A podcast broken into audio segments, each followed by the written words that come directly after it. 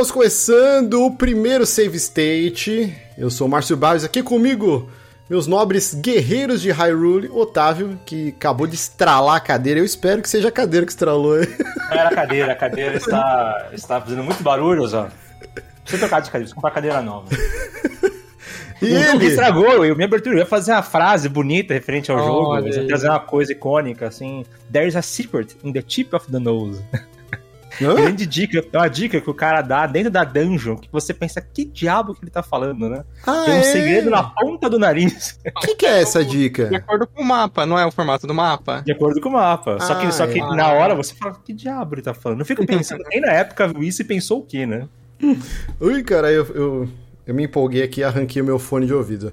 E ele? Que agora o Otávio me desconcentrou, não sei o que, como apresentar o Jonathan. Como que apresentaria o Jonathan, então? Sou a terceira parte da Triforce aqui do. Boa! Olha Eu- Nossa, Sim, é. vacilo, hein? A Triforce, carregando a Triforce da sabedoria, meu querido Jonathan. Olha aí, muito obrigado. E vamos aí pra. Pro, pra veja só, vamos pro início que era uma falha na minha carteirinha gamer nintendista. Minha também. E também. De todos nós, acho. Que, que foi jogar essa, essa grande obra-prima que eu odiava esse jogo. Mas a gente vai Nossa, chegar. A gente vai Calma, chegar. lá. Mas assim, então vamos só explicar o que é o Save State, né? Para quem tá chegando pela primeira vez. Nós temos um podcast semanal de notícias, indicações e tudo com até tipo de de groselha que a gente fica falando. Só que agora a gente vai ter um novo, um novo programa, que é o Save State, onde nós vamos jogar jogos mais clássicos. E a, a ideia surgiu basicamente na experiência compartilhada que foi jogar Elden Ring. Eu acho que foi a primeira vez que rolou todo mundo praticamente do grupo, né, do Telegram que a gente tem lá no Apoia-se, que são os apoiadores do projeto, e todo mundo que tava jogando Elden Ring e, e trocando ideia e, e tava evoluindo junto, né? Pô, tal chefe tô empacado, ah, tenta tal coisa, tal área tá muito difícil, não, vai pra outro lugar porque não é pra você tá aí. Foi um negócio muito legal. E eu fiquei, caraca, por que só Elden Ring que rolou isso? Por que não outros jogos?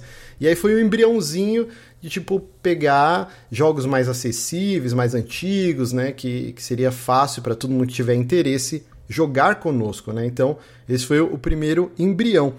E a, segunda chama, né, para isso acontecer, também foi Tunic, que é um joguinho que agora foi anunciado que vai sair para PlayStation, mas por enquanto ele era exclusivo de Xbox, estava no Game Pass. E a gente jogou, a gente ia gravar um, um spoiler cast com ele, até com o Sérgio Pepeu, e acabou não rolando, porque foi bem na época da reforma aqui de casa, tal, ficou tudo meio maluco.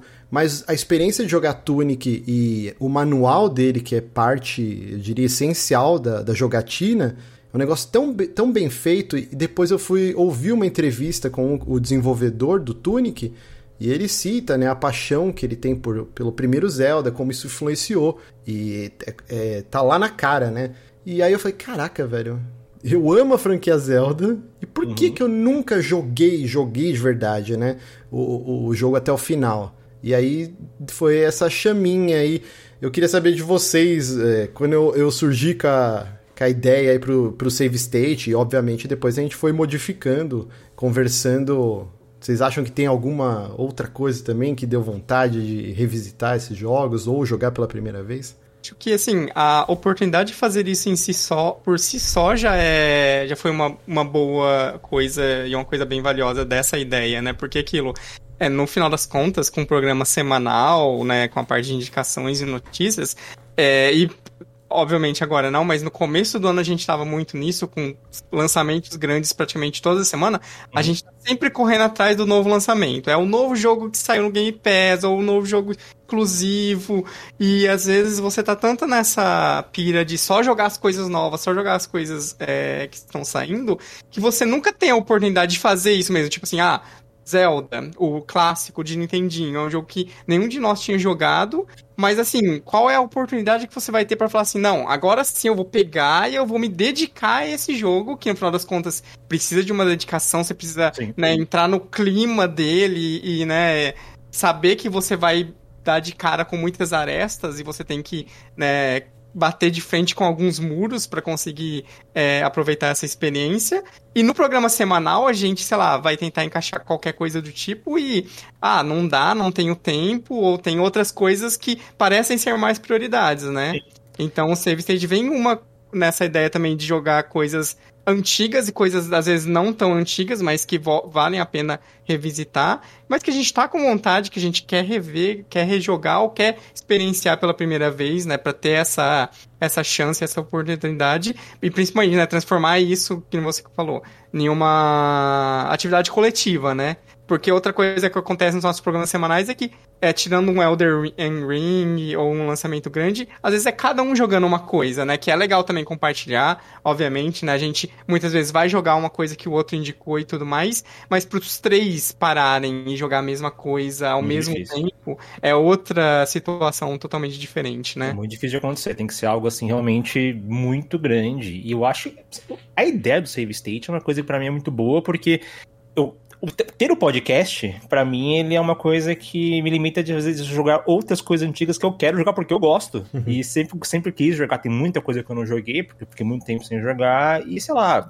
falou assim, poxa, eu vou jogar Zelda 1, aí eu vou falar, vamos lá pro cara, tá, viu, dane-se que você jogou essa porcaria de 25 anos atrás, né? Caguei. É eu, pelo menos, a gente acaba se cobrando um pouco de trazer uma coisa nova, uma coisa interessante, coisa que alguém pode se interessar no momento. Então, pra, eu acho que além de ser uma ideia super legal, porque traz essa coisa da gente poder todo mundo jogar a mesma coisa, dos ouvintes jogarem a mesma coisa, que é outro fator, né? Porque videogame é caro, a gente sabe, às vezes a gente fica jogando lançamento. Isso é uma coisa que todo mundo tem acesso. São jogos muito mais antigos, são mais baratos, são mais fáceis de todo mundo jogar. Boa parte dos ouvintes já tem o jogo. Então você consegue, consegue que a gente joga junto, os ouvintes jogam com a gente e a gente teve uma experiência muito bacana de troca, de conversar, de ver as impressões uns dos outros. É uma coisa que normalmente realmente não acontece. E para mim, o útil é agradável. Eu quero poder jogar coisas antigas, coisas não necessariamente tão antigas, até jogos mais novos. mas é, para mim é uma, foi uma excelente ideia que une útil e agradável. Até lembro que quando o Márcio contou a ideia que ele teve, eu tinha acabado de comprar, mandei foto para vocês, o link de The Past que eu comprei. E eu pensando, quando é que eu vou jogar esse negócio? Porque eu comprei, agora quando é que eu vou jogar, né? E Foi outro catalisador é. aí também. Quando você mandou pra gente a foto, eu falei, puta, que vontade de rejogar, né? Só que onde encaixar isso na rotina maluca? Exatamente. Assim, né? E assim, é uma coisa, não vai ser uma obrigação, porque obrigação parece que é um problema, né? Tem uma obriga... Mas a gente tem uma, algo marcado, uma data marcada para fazer isso juntos e é muito legal. Muito bom. A gente já vai falar pra galera qual vai ser o próximo tema? Porque assim. Ou vocês hum. querem deixar pro final do programa? Ou a gente vocês fala? acharem melhor. Indiferente por mim. Final do programa, final do programa. Final do programa é que aí gera uma expectativa. Se você tá aí escutando, você fica até o final agora. Exato. Tem uma surpresa, porque a gente falou que ia jogar Zelda 1, 2 e Link to the Past em sequência. Mas a gente depois pensou e falou: não, isso não é muito inteligente. Vamos dar um respiro até pra experiência. Porque se a gente jogar tudo, quando chegar Link to the Past, a gente vai estar tá com o culhão na lua e não vai ter mais saco de falar sobre Zelda, né?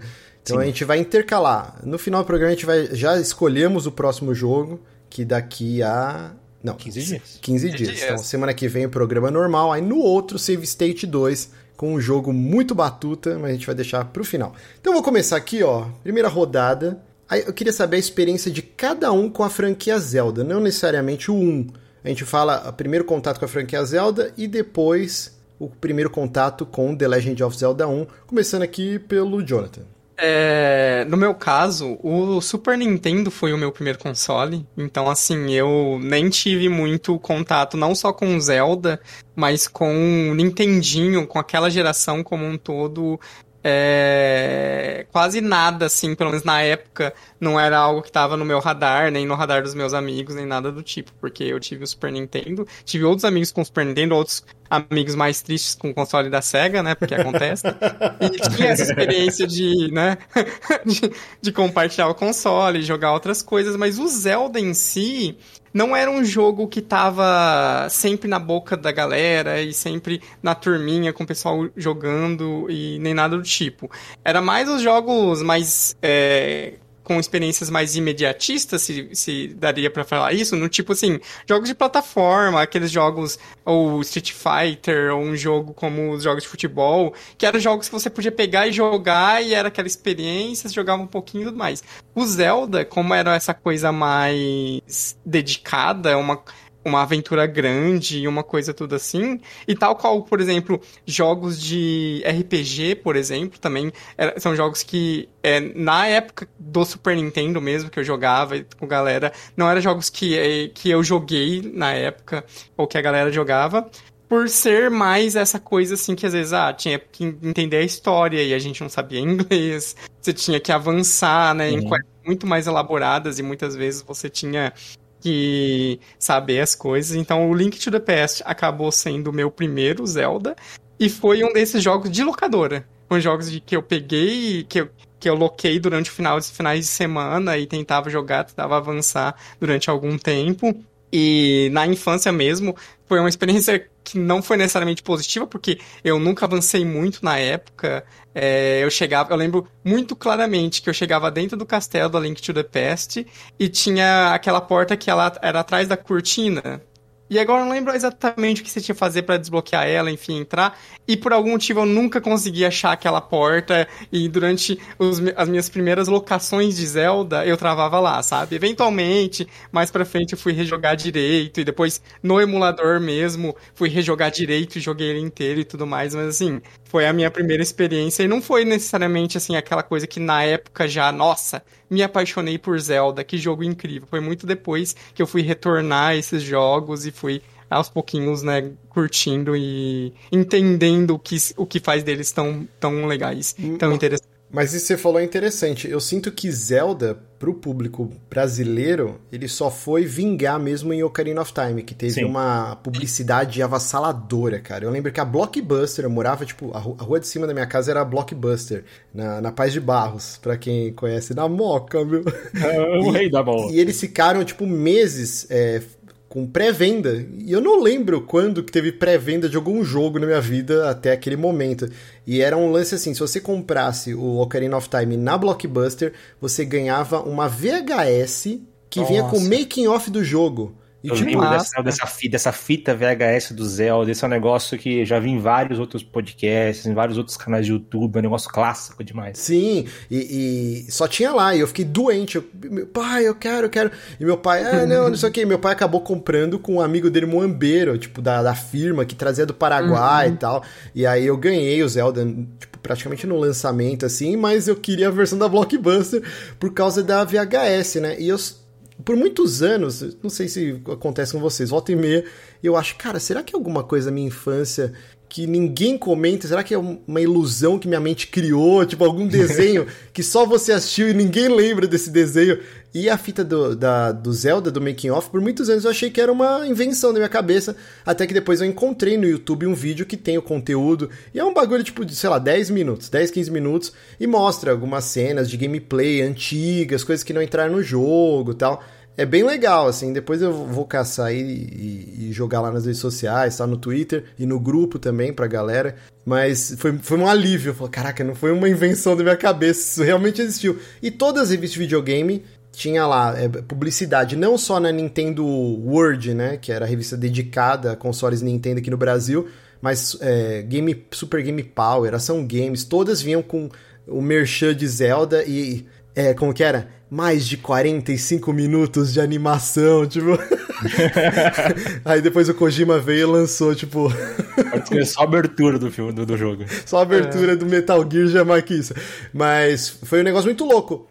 Porque assim, acho que na TV Colosso chegou a passar desenho do Zelda, mas ficou pouquíssimo tempo no ar. Eu lembro que eu assisti um ou dois episódios e depois sumiu da grade. E aí você pega, sei lá, um Caverna do Dragão que foi exibido durante séculos reprisando, né? Então Zelda realmente não tinha esse lance com o público brasileiro. Por, muito pela Nintendo também não tá oficialmente aqui e tal.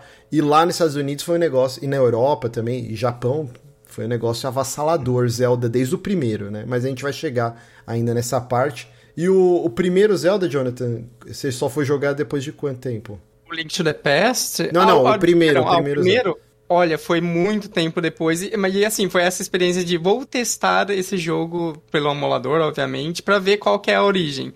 E foi aquela coisa de, tipo, bater na parede logo no começo e, meu Deus, é muito difícil, vamos pro próximo. E ah, não. Época, era essa minha época de testar coisas no emulador, acontecia isso, isso muito, de uhum. vou testar um milhão de jogos diferentes e jogar um pouquinho deles, e a partir do momento em que é, ter qualquer coisa que não gostei, já vou pro próximo. Então, assim, foi um jogo que foi muito comecinho do comecinho que eu tinha experienciado de verdade. Obviamente que é aquele jogo que o que eu tinha consumido dele de, antes disso era consumido... É indiretamente pelos outros, de uhum. ver vídeos do YouTube falando sobre o jogo e ver podcasts. E, né, tem essa coisa que no final das contas todo mundo ouve falar de The Legend of Zelda, né? Como ele foi revolucionário, como pra época ele foi incrível, mas daí na hora de jogar você tem que ter é... muita força para você conseguir enxergar as coisas incríveis nele, né? Você, é, você vê tanto que você sente conhece, mas não conhece, né? Exatamente. Tanto que você já viu, nossa, claro que eu já joguei esse jogo, mas é diferente jogar. E você, Otávio? Ah, cara, a minha experiência acho que vai até confirmar um pouco da de vocês, assim. Eu, quando eu era criança, eu fui uma criança feliz, eu tinha consoles da Nintendo, né? Não necessariamente o Nintendinho, eu tinha o Phantom System, melhor clone de, de Super Nintendo que existe. Melhor clone reconhecido, inclusive, pela Nintendo. Ah, é verdade? Tem, tem um documentário que eu não sei se é. Acho que foi aquele documentário brasileiro feito pela galera do The Enemy, que uhum. mostrava uhum. desde o início da indústria de videogames aqui no Brasil, tal, até acho que terminava no 360, alguma coisa assim. E no episódio do Phantom, dos clones de Nintendinho, né? A, a Gradiente chegou a ter uma reunião lá no Japão, tipo, ó, a gente desenvolveu aqui, a gente queria lançar e os caras, tipo, não. Eles vetaram, né? Tipo, não, a gente não quer lançar. Mas eles ficaram maravilhados, porque o, o Phantom System, ele era melhor construído em engenharia, ar, em arquitetura, ele era superior à construção do Nintendinho, do Famicom e do NES americano. Tipo, okay. tem no documentário, assim, os caras ficaram tudo lisonjeados, assim, mas não lançaram ah, oficialmente no Brasil. então, eu tive, tive o, o, Phantom System e depois eu tive o Super Nintendo, mas é, antes de eu ter o meu Super Nintendo, ia muito na tal da locadora, né? Que todo mundo é na, né, antiga. Não vou falar, todo mundo sabe o que é a locadora de videogames. Onde eu ia lá jogar Super Nintendo com os outros, as outras crianças do bairro. E depois eu tive o meu, mas os meus amigos não jogavam Zelda, ninguém jogava Zelda e eu não jogava Zelda. Se tinha a locadora lá pra você jogar, eu não lembro nem de ter visto. Uhum. Pra mim, Super Nintendo eu jogava Mega Man X infinitamente, jogava Street Fighter 2, jogava Donkey Kong, Donkey Kong 2. Eu jogava esses jogos, são jogos muito. Que é, que é o que o Jonathan falou, você tem uma recompensa muito direta de jogar esses jogos, né? Você coloca a fita, você precisa saber ler, a gente não sabe inglês, e você joga e você vai e eu não tinha, então eu nunca sequer joguei é, um Zelda antes de eu ver um, antes de eu ver um Nintendo 64. Cara, eu já tava mais inteirado, mais, mais assim, por dentro do mundo dos videogames, já comprava as minhas ação games, as minhas Super Game Power, e eu sabia que o jogo ia sair. Mas eu não tinha um Nintendo 64, eu tinha um PlayStation. É, na época eu queria um videogame qualquer. A minha mãe, na verdade, até quando a minha mãe me deu um Super Nintendo, é porque ela achou que o Super Nintendo era o novo videogame da Nintendo que ia sair que era o Nintendo 64. A pessoa na loja engabelou ela com alguma coisa lá, falou, ah, esse modelo novo do Super Nintendo, que era um que vinha com o Killer Instinct, a caixa era nova. Eu não, eu não fiquei triste, fiquei feliz. Eu queria um Super Nintendo também. E depois eu comprei, ganhei um, Super, ganhei um PlayStation e era, era o que eu tinha. Mas o primo de um amigo meu, que, que, era um cara mais velho, tinha uns 20 anos já, porque os meus amigos na época eram amigos do meu irmão, eles eram todos mais velhos do que eu. Ele tinha um Nintendo 64. Aí um dia eu fui na casa desse cara, e ele tava jogando Ocarina of Time e foi, tipo, incrível. Porque eu só tinha visto foto, tinha visto é, foto em revista, reportagem em revista, mas a abertura do, do Ocarina of Time, ele passando com a a lua, aí depois você abre em Hyrule Field, e é um sentimento que eu acho que. Eu, eu parei estar pensando nisso hoje, porque quando a gente joga Breath of the Wild pela primeira vez, você tem esse sentimento de caramba, que aventura incrível. Eu tive isso, eu tive isso com o Ocarina of Time, porque eu nunca tinha jogado um jogo daquele jeito. Você, eu... Depois que passava daquela fase da Cookery Forest, tinha um campo para você ir e você andando até o castelo. E era um 3D que era bom, que não era igual aos 3D do PlayStation, que tinha uns 3Ds horrorosos. E para mim foi uma coisa assim encantadora. Tanto que pouco tempo depois eu conversei com o cara e ele ficou tipo três meses no meu PlayStation. Eu fiquei três meses com o 64 dele. Só jogando joguei, Zelda. Eu joguei Zelda até acabar. Joguei... Cara, Ixi, o Jonathan caiu. Aquele rasante da Navi no começo, assim, pela floresta Kokiri, assim, e depois ela entra dentro da, da casa do Link, aquilo lá era incrível. Tipo, quando, quem Sim. jogou no lançamento eram gráficos de explodir a cabeça, um negócio muito bizarro, sabe? Bizarro, e você, e você eu, eu lembro de eu jogar de manhã, eu acordava e eu entrava na escola às sete e meia, eu acordava às seis e meia para ficar pronta para jogar uma hora antes de ir pra escola. Porque eu falei, não, eu preciso jogar um pouco antes de eu sair, porque eu não vou aguentar. E quando, porra, é um jogo cheio de grandes momentos, quando você fica o Link fica adulto pela primeira vez, fala, caralho, tudo mudou, que mundo diferente. É um jogo incrível. E foi aí que começou a minha história de amor com a franquia. Depois eu joguei praticamente todos os jogos, só nunca tinha jogado o 1 e o 2. porque são jogos difíceis de jogar. Eu tentei jogar o 1, eu, muitos anos depois eu comprei um Game Boy Advance e tem esses jogos para Game Boy Advance. E eu tentei jogar no Game Boy Advance, mas é o que o Jonathan falou. Você abre o jogo, pô, a música, que legal. O jogo começa e fala, ah, achei a espada, incrível. Depois você fala, caralho, o que, que eu faço aqui? e você fala. Aí, na minha época, eu não tinha a perseverança de tentar, né? Você, não, esse jogo aqui é muito velho, jogo velho, não vou jogar. E nunca mais tinha tentado. É, talvez se. Por exemplo, se a gente tivesse alugado e fosse a igual a experiência de Earthbound, eu não sei se em outras locadoras Earthbound vinha com o guia, mas lá na Pro Games, onde eu alugava, sempre quando você alugava Earthbound, vinha o guia, que é fantástico e tal. Uhum. E o manual do Zelda é fantástico. E Sim. eu fui melhorar, a, a, digo a minha nota, a minha experiência com o jogo. Eu terminei, até fiz um tweet zoando. Falei, nossa, se encontrasse minha moto na rua, ia dar uma surra nele e tal, sei quê. E aí, o Marcos Lima mandou lá no, no grupo que a gente criou, né, do Save State, ele mandou o manual. E aí eu comecei a folhear tal, tipo, digitalmente. e eu falei, cara, isso é incrível. E aí eu cheguei em casa e eu fui jogar de novo o jogo. e aí eu falei, caraca, a experiência melhorou mil por cento por conta do manual, né? Ele tá em tal qual o Tunic, só que no Tunic você tem um manual digital e, e faz parte do gameplay, né? Você Sim. ir encontrando as páginas do manual durante o jogo e tal. E é uma experiência intrínseca. Né? A gente vai chegar mais esmiuçar o porquê que esse manual é tão importante, quem escreveu ele e tal. Mas então, deixa eu falar a minha experiência com o Zelda. A primeira vez que eu joguei algum jogo da franquia foi o Link to the Past. E foi. Eu devia ter uns 12, 13 anos de idade, acho. E foi numa viagem de final de ano, férias, assim, em Mongaguá. tinha um amigo meu que ele tinha casa em Mongaguá e, sei lá, depois, dia 25 Natal, dia 26 eu viajava com a família dele e a gente ficava praticamente quase até a volta das aulas, todo ano. E ele tinha um irmão mais novo, que era super viciado em videogame, e, e a gente já tava começando naquela fase de ir atrás das menininhas. Ele levava o Super NES e um monte de jogo e ficava as férias inteiras jogando videogame. E a gente acabava jogando junto. E aí ele apareceu com esse Zelda, que eu não sei, que bateu um rolo na escola com alguém. Só que essa porra desse cartucho tava com a bateria zoada. Então não uhum. tinha save. E aí, cara, a gente jogava e sempre chegava no primeiro templo do Dark World e a gente parava de jogar por algum motivo e depois tinha começado tudo de novo, até uma hora que a gente desencanou e nunca mais jogou Zelda. Então a minha experiência foi assim, nas férias de verão. Assim. Experiência assim. literalmente quebrada, né? Sim.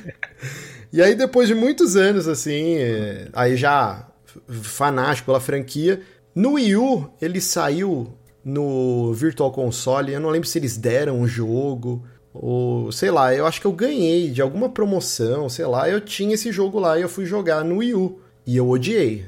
Tipo, eu sabia que você tinha que entrar na grutinha, pegar a espada, o velhinho lá, frase clássica e tal. É perigoso andar sozinho, pegue isso aqui. Aí eu, eu andei um pouquinho no Overworld, morri um monte de vezes. Falei, nossa, cara, isso aqui é muito rudimentar. É tipo, é tão rudimentar igual, sei lá, nossos pais que brincavam com o sabugo de milho, fazia carrinho, tipo. Sabe? Dá pra é ver as origens do Zelda lá, mas isso daqui é, é muito tosco. do videogame. Né? Exato, né? eu achei muito, muito rudimentar e abandonei.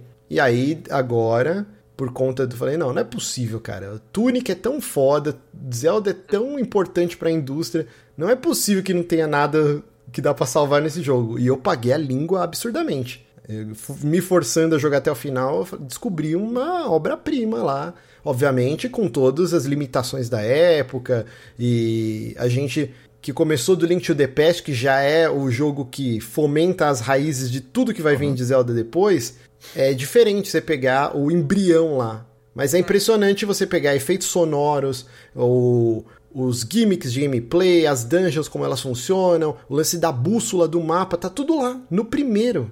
Sim. Tipo, e, e é, é até interessante a gente comparar é, não só com, nos aspectos que foram melhorados, né, no decorrer do, da evolução da série Zelda, mas também nos aspectos em que o primeiro Zelda, de certa maneira, ele é até mais ousado, apesar da execução problemática, do que diversos outros Zelda subsequentes. Porque se a gente for lembrar, é, na época do lançamento do Breath of the Wild, por exemplo, né, que foi nessa né, coisa de ah, a revolução do mundo aberto, né, e jogando fora a fórmula do Zelda que naquele momento parecia ser uma coisa né, extremamente cansativa, extremamente batida e repetitiva.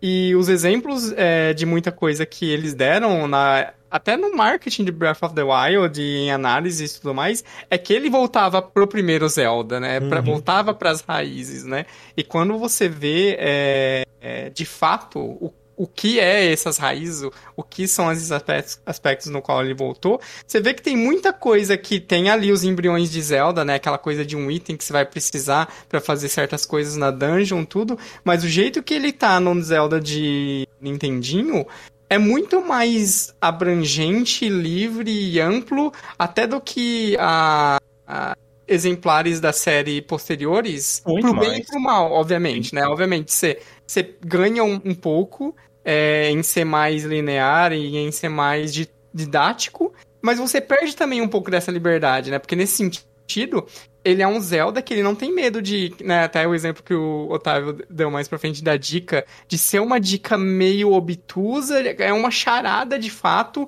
que você tem que pensar fora da caixa, e muitas vezes são dicas e charadas e itens que estão espalhados em pontos totalmente diferentes do mapa. Sim, ele não sim. tem medo de, tipo assim, ah, você vai precisar de uma coisa da Dungeon 5 e o, a dica pra essa dungeon tá lá na Dungeon 3, numa sala secreta, sabe? E assim, é, obviamente, isso gera muito desses atritos, né, que a gente vai falar também, uhum. mas ele gera também essa coisa mais fantástica e mágica de, cara, são segredos para todos os lugares e é um mundo é, que foi desenhado para eu descobrir, para eu qualquer coisinha pode ter um, um segredo, qualquer parede que eu explodir talvez vai ter uma, uma passagem secreta. Tem uma passagem secreta atrás da.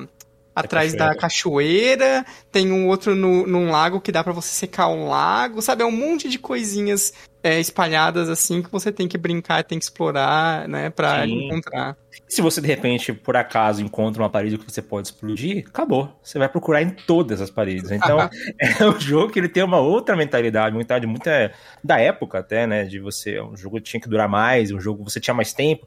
Esses jogos não são feitos pra gente, né? A gente jogou de uma certa maneira porque a gente tem objetivos e trabalho e tem data para gravar, mas talvez a forma certa muitas aspas de jogar, fosse realmente explorar, porque no jogo que ele é para você explorar, é para você bater, para você anotar dicas, anotar segredos, é um jogo feito para você conversar com os amigos, aquela experiência que a gente teve com Elden Ring, aquela experiência que a gente teve com que as pessoas sempre falam, que eu, eu não tinha, mas todo mundo fala que teve com Dark Souls. A experiência, essa, essa o, esse Zelda, esse jogo foi feito para você ter essa experiência com seus amigos. Até o Miyamoto já falou em entrevista, é para você, era, era ele é para ter a comunicação também, para você, pra você jogar fora do jogo, para você chegar no, no recreio da escola, e trocar informações informações juntos. Porra, em tal parede dá pra explodir tem uma loja dentro. E você vai tendo essa comunicação. Na verdade, esse. E, e é o que você estava falando. Ele é um jogo muito livre. É, Zelda perde isso depois absurdamente ao ponto de, de, de às vezes ser irritante. Sim. Tem, tem, jogos que são, né, guiados ao ponto da pessoa, de você não poder fazer nada, né? O, uhum. o seu companheiro te fala, não, mas você tem que fazer tal coisa. Eu falo, já sei, diabo, já vou. né? e, no, e no primeiro jogo, ele tinha uma liberdade absurda. É, é, provavelmente, não sei se é o primeiro, mas talvez seja um dos primeiros jogos de mundo aberto, já no, já no Nintendinho. Sim. É, eu não é, sei se a franquia última já existia nessa época, mas. É isso que eu tava pensando. Deve ser contemporânea aí, tipo. Mas o primeiro Zelda era um grande jogo de mundo aberto e isso só foi depois plenamente recuperado agora no último, né? E, e, e eu, eu acho que a sensação de, de, de, de ficar assim imerso naquele mundo que a gente sempre diz que tem com Breath of the Wild, imagino que seja quem, que as pessoas que jogaram esse jogo na época tiveram. Sim. Fala, cara, o que, que, eu vou fazer aqui? Eu, você, vai, você, você começa a jogar para lado, você vai pra esquerda, tem um lago, você percebe que não é pra você ir pra lá. E, e, beleza, é uma dica, mas você vai pro outro lado e você descobre dezenas de coisas, dezenas de inimigos. Eu imagino que a sensação fosse a mesma. É muito bom. Eu, eu tenho várias coisas para acrescentar nesses tópicos aí que você tava falando, mas eu vou soltar o primeiro áudio aqui. É, eu joguei para quem quiser ouvir junto, né? Todos estão na, na nossa nosso grupo lá de pautas lá do Telegram. Eu vou soltar o primeiro áudio aqui do Inhamekil. Inclusive, já fica a dica para os próximos Save State, né?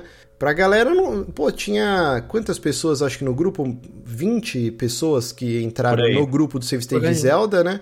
Todo mundo trocando ideia e chegou no dia de mandar, né, o áudio pra colocar no programa, todo mundo amarelou, tive que ficar implorando lá. Então, nos próximos, gente, vamos, porque a ideia é justamente essa, é a experiência compartilhada. Do jeito que foi essa semana inteira, a gente tricotando sobre o jogo lá, chega no dia da gravação, vocês têm que mandar o um áudio pra a gente soltar aqui. Então, Exato. Então, muito obrigado a quem mandou. Eu vou soltar o primeiro áudio aqui, então, do nosso querido Inhamekil. Fala aí, meus consagrados da terceira idade de gamer. É, aqui é o Inhamekil. Queria mandar um abração aí pro Márcio, pro Jonathan e pro Otávio e pra Xuxa. E dizer que eu terminei agora há pouquinho é, o Zelda. E, cara, é um jogo que me surpreendeu. Por ser um jogo de 1986 ele tem bastante mecânica que eu não esperava e é um jogo assim que muito gostosinho de jogar. Tem os mistérios dele, é bem completinho, uma aventura e tanto. Parabéns aí pelo programa aí, continuem mandando bala aí, bacaninha e um abração pra vocês. Opa, meu amigo, ele fala como um senhor de idade. bacaninha, supimpa esse jogo. Obrigadão é, aí, amigo. Beijo pro Cido. Muito obrigado aí pelo áudio. Daqui a pouco a gente vai tocar os outros.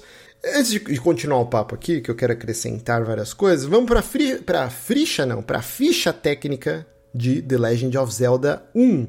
Então, o jogo lá no Japão, ele saiu como The Hyrule Fantasy Zelda no Densetsu.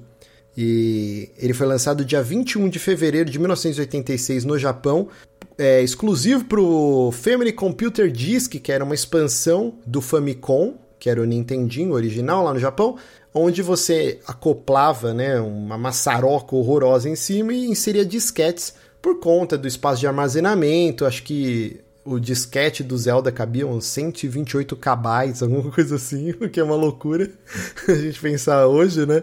E na época a Nintendo, os engenheiros, eles vendiam como, meu Deus, é a evolução dos videogames. E aí, tipo, sei lá, seis meses depois a Capcom lançou, eu não lembro qual jogo aí que duplicava já essa capacidade no cartucho. então, tipo, é, e aí acabou a farra, né? Mas é, a Nintendo tinha encomendado uma série de jogos para coincidir com o lançamento do, do computer do computer disc.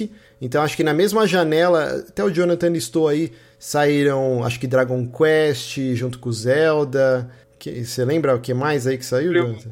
Metroid, Outrun, foram todos jogos é, de 1986. Ah, tá, mas pro Family Computer acho que saiu então o Metroid, o Zelda, o Kid Icarus, e mais um jogo, tudo nessa mesma janela aí, para alavancar as vendas e realmente deu certo, porque acho que no dia de lançamento ele vendeu mais de um milhão de cópias no, no Japão, o, o, Zelda. Então foi um negócio bem maluco. Aí, de, de, muito tempo depois ele foi ser lançado nos Estados Unidos, foi 22 de agosto de 1987, né, um ano depois, e aí já a versão do cartuchinho dourado, e até a caixa dele vinha com uma, uma parte da embalagem aberta com o plástico em cima para você ver o cartucho dourado e falar: Meu Deus, isso aqui é uma coisa do outro né? mundo e tal. E então foi, foi algo bem, bem avassalador também nos Estados Unidos, porque lá ele vendeu também mais de um milhão de cópias no lançamento. Ao longo dos anos, o jogo chegou a bater quase 7 milhões de cópias, acho que é 6 milhões e 600, uma coisa assim. Ele é o sexto jogo mais vendido da biblioteca do Nintendinho. É, ele perde para Mario, Super Mario 1, 2 e 3, é, Tetris, acho, e mais um outro jogo aí que tá na frente dele, uma coisa assim. E que mais aqui que tem de curiosidade? Foi o primeiro jogo a utilizar a bateria interna. Eu vi o pessoal aqui no chat, acho que o Yamikyu tá comentando, né? É, foi o primeiro jogo a usar a bateria interna para você poder salvar, né? Porque assim, quem jogou no Family Computer Disk lá no Japão, você salvava o disquete lá, então não tinha esse, esse problema com o save. Quando eles foram lançar a versão americana em cartucho, e aí, como vai fazer? E aí foi então a primeira vez que utilizaram essa artimanha que depois virou super comum, praticamente todos os jogos vinham com essa bateria interna que até no manual vem escrito, né? Que ela tem a duração de 5 anos aproximadamente, se você cuidar bem do cartucho, Sim. não molhar, tal, tal, tal. O que mais aqui, ó? Na direção do jogo, a gente tem um time de peso que repetiria essa parceria durante muitos anos, né? Eu diria que é o meio que quase o Dream. É o, quase não, é o Dream Team da Nintendo, né? A gente tem o Miyamoto como diretor, é, o Takashi Tezuka também co-dirigindo o jogo. E para quem não conhece, o Takashi Tezuka é um cara tão importante quanto o Miyamoto na Nintendo. Ele é o pai do Yoshi e diretor de uma porrada de jogo, muitos em parceria com o Miyamoto, outros como solo como, ou na produção. Se você pegar a lista de jogos dele lá na Wikipedia e tal, cara, todo jogo importante da Nintendo, até hoje, se bobear, tem, tem o Takashi Tezuka lá envolvido. E na trilha sonora a gente tem o Koji Kondo, também compositor clássico. E, é interessante, né, que eles começaram o desenvolvimento do Zelda em 84 e ao mesmo tempo, praticamente a mesma equipe que estava desenvolvendo o Super Mario Bros. Então, é, é, engraçado você pegar o mesmo time desenvolvendo dois jogos importantíssimos para a história uhum. de videogames e para a biblioteca do console e tão diferentes. E, e, acho que isso que deu tão certo, né? Que a, a, diretriz era: a gente quer fazer um jogo linear com o Super Mario uhum. e o Zelda já era a porra louquice. Mundo aberto, sem dica, tipo, o jogador se vira lá. Então, as ideias que eles iam tendo, tipo, isso é Mario, isso é Zelda. Tipo, eram bem conflitantes as, as ideias, né? E até eles falam que foi meio que um inferno, assim, fazer esses dois jogos ao mesmo tempo. O Mario saiu um, um bom tempo antes, né? Eu diria que. O primeiro Mario é o quê? De 85, né? Acho que é um ano antes do Zelda. Vamos conferir. É Ele 83. É isso. É, no, no Japão, né? Isso. Isso, no Japão, tá? Porque eu achei que eu ia nos Estados Unidos, que aí já foi 85. Muito bem, muito bem. É... O que mais aqui de curiosidades aí? Vocês querem tacar alguma coisa aí? Eu tinha separado. Pode falar. Só, só pra, pra corrigir. É, o jogo de arcade Mario Bros foi 83. Ah, ok. Super Mario Bros, o clássico, aí isso de 85. Isso. Justo. É, só mais as partes técnicas aí, eu tinha separado umas coisas, porque realmente para né, levantar o quão impressionante é Zelda para época, né, principalmente quando você considera o que existia no NES, é que no total o jogo ele tem um total de quase 600 telas diferentes, únicas, quando você soma é, as telas de dungeons e as telas do overworld, sendo que o mundo do jogo é composto por 97 telas. E uma coisa que eu não sabia até eu ir pesquisar é, não sei se vocês chegaram a jogar, testar ou qualquer coisa do tipo, é que depois que você zera, o jogo, né, tem até uma mensagem e tal, ah, sua quest continua e tudo mais, tudo. E se você ir pro New Game Plus de, dele, diferente de outros jogos é, até modernos e até posteriores, o New Game Plus dele é diferente. Chama-se Second Quest e ele muda não só a localização das dungeons do mapa, é, mais inimigos, inimigos mais difíceis também, né? Porque, né, tem a Sim. coisa de ser um, um New Game Plus. E ele muda também o layout das próprias dungeons. Então, assim, ele realmente muda é muito, muito é, o modo de jogo e a experiência como um todo. E é até é engraçado que ele. Eu fui lendo e eles só conseguiram fazer isso depois que o jogo foi basicamente reprogramado no meio da no meio do desenvolvimento, de modo que eles conseguiram ocupar só metade do, da memória do cartucho com o conteúdo inicial que eles tinham. E aí com o resto, obviamente, imagino que não seja, né, uma metade um para um, mas daí uhum. com o espaço que eles sobraram, eles conseguiram daí é, recriar, recombinar, né? recombinar as peças e fazer uma experiência toda nova, toda diferente. E dá para você começar o jogo direto nessa Second Quest, uhum. colocando o nome do personagem como Zelda. E aí Sim. ele já começa. Eu achei super estranho. Quando eu zerei, ele falou: Ah, mas isso não é o final, tem a Second Quest. Eu falei, caraca. O quê? Tá acontecendo? Aí, aí o jogo começou do zero de novo. Eu falei, caraca, não, não tinha entendido, né? E só depois pesquisando que eu falei, é, caraca, já era, isso, o, né? já é o embrião da Master Quest. É, exato, é, né? Então. Outra coisa que eu achei super interessante, né, é como o desenvolvimento desse jogo começou. É, ele era, ele foi concebido para ser uma experiência multiplayer. Obviamente, quando a gente fala multiplayer, hoje a gente já pensa Fortnite, esses jogos, mas não. Durante muitos anos os jogos eles entuchavam um modo dois, dois jogadores porque você tinha seu irmão, você tinha seu amiguinho e eles queriam vender, tipo, o lance. Por um, por um segundo, Márcio, achei que você ia falar. Durante muitos anos as pessoas tinham amigos em casa. Tinham amigos em casa. Tá? Não, os jogos que mais vendiam eram os que tinham essa experiência, né? É, de, uhum. de você agregar a família, os amigos e tal. Então o Zelda começou assim: um jogador criaria a dungeon, enquanto o outro seria o Link, né? O personagem que iria desbravar essa dungeon. E o resultado, enquanto a equipe é, brincava com isso, é a Death Mountain, que é a última dungeon que é enorme, gigantesca, cheia de passagens secretas, cheia de labirintos, de pegadinhas, assim. Sem guia, é muito difícil terminar essa dungeon. Uhum. É um inferno. Então, aquilo foi o embrião. Só que o Miyamoto ele não estava feliz com o jogo inteiro se passando no subterrâneo. Ele queria a experiência de você vir para a superfície, né? E aí eles tiveram a ideia de criar o overworld. Então você tinha não só dungeons, né? você tinha a parte de cima com florestas, montanhas, desertos, lagos. E aí, quando eles começaram a criar esse overworld, teve o estalo de tipo, pô, até acho que é o Takashi Tezuka que fala, né, que teve muita influência do Senhor dos Anéis, de criar essa aventura épica, tanto que desde o início o nome do jogo era The Legend of. Eles só não sabiam do que que era essa lenda. Então, e aí eles falaram, cara, isso tem que ser um jogo single player, né?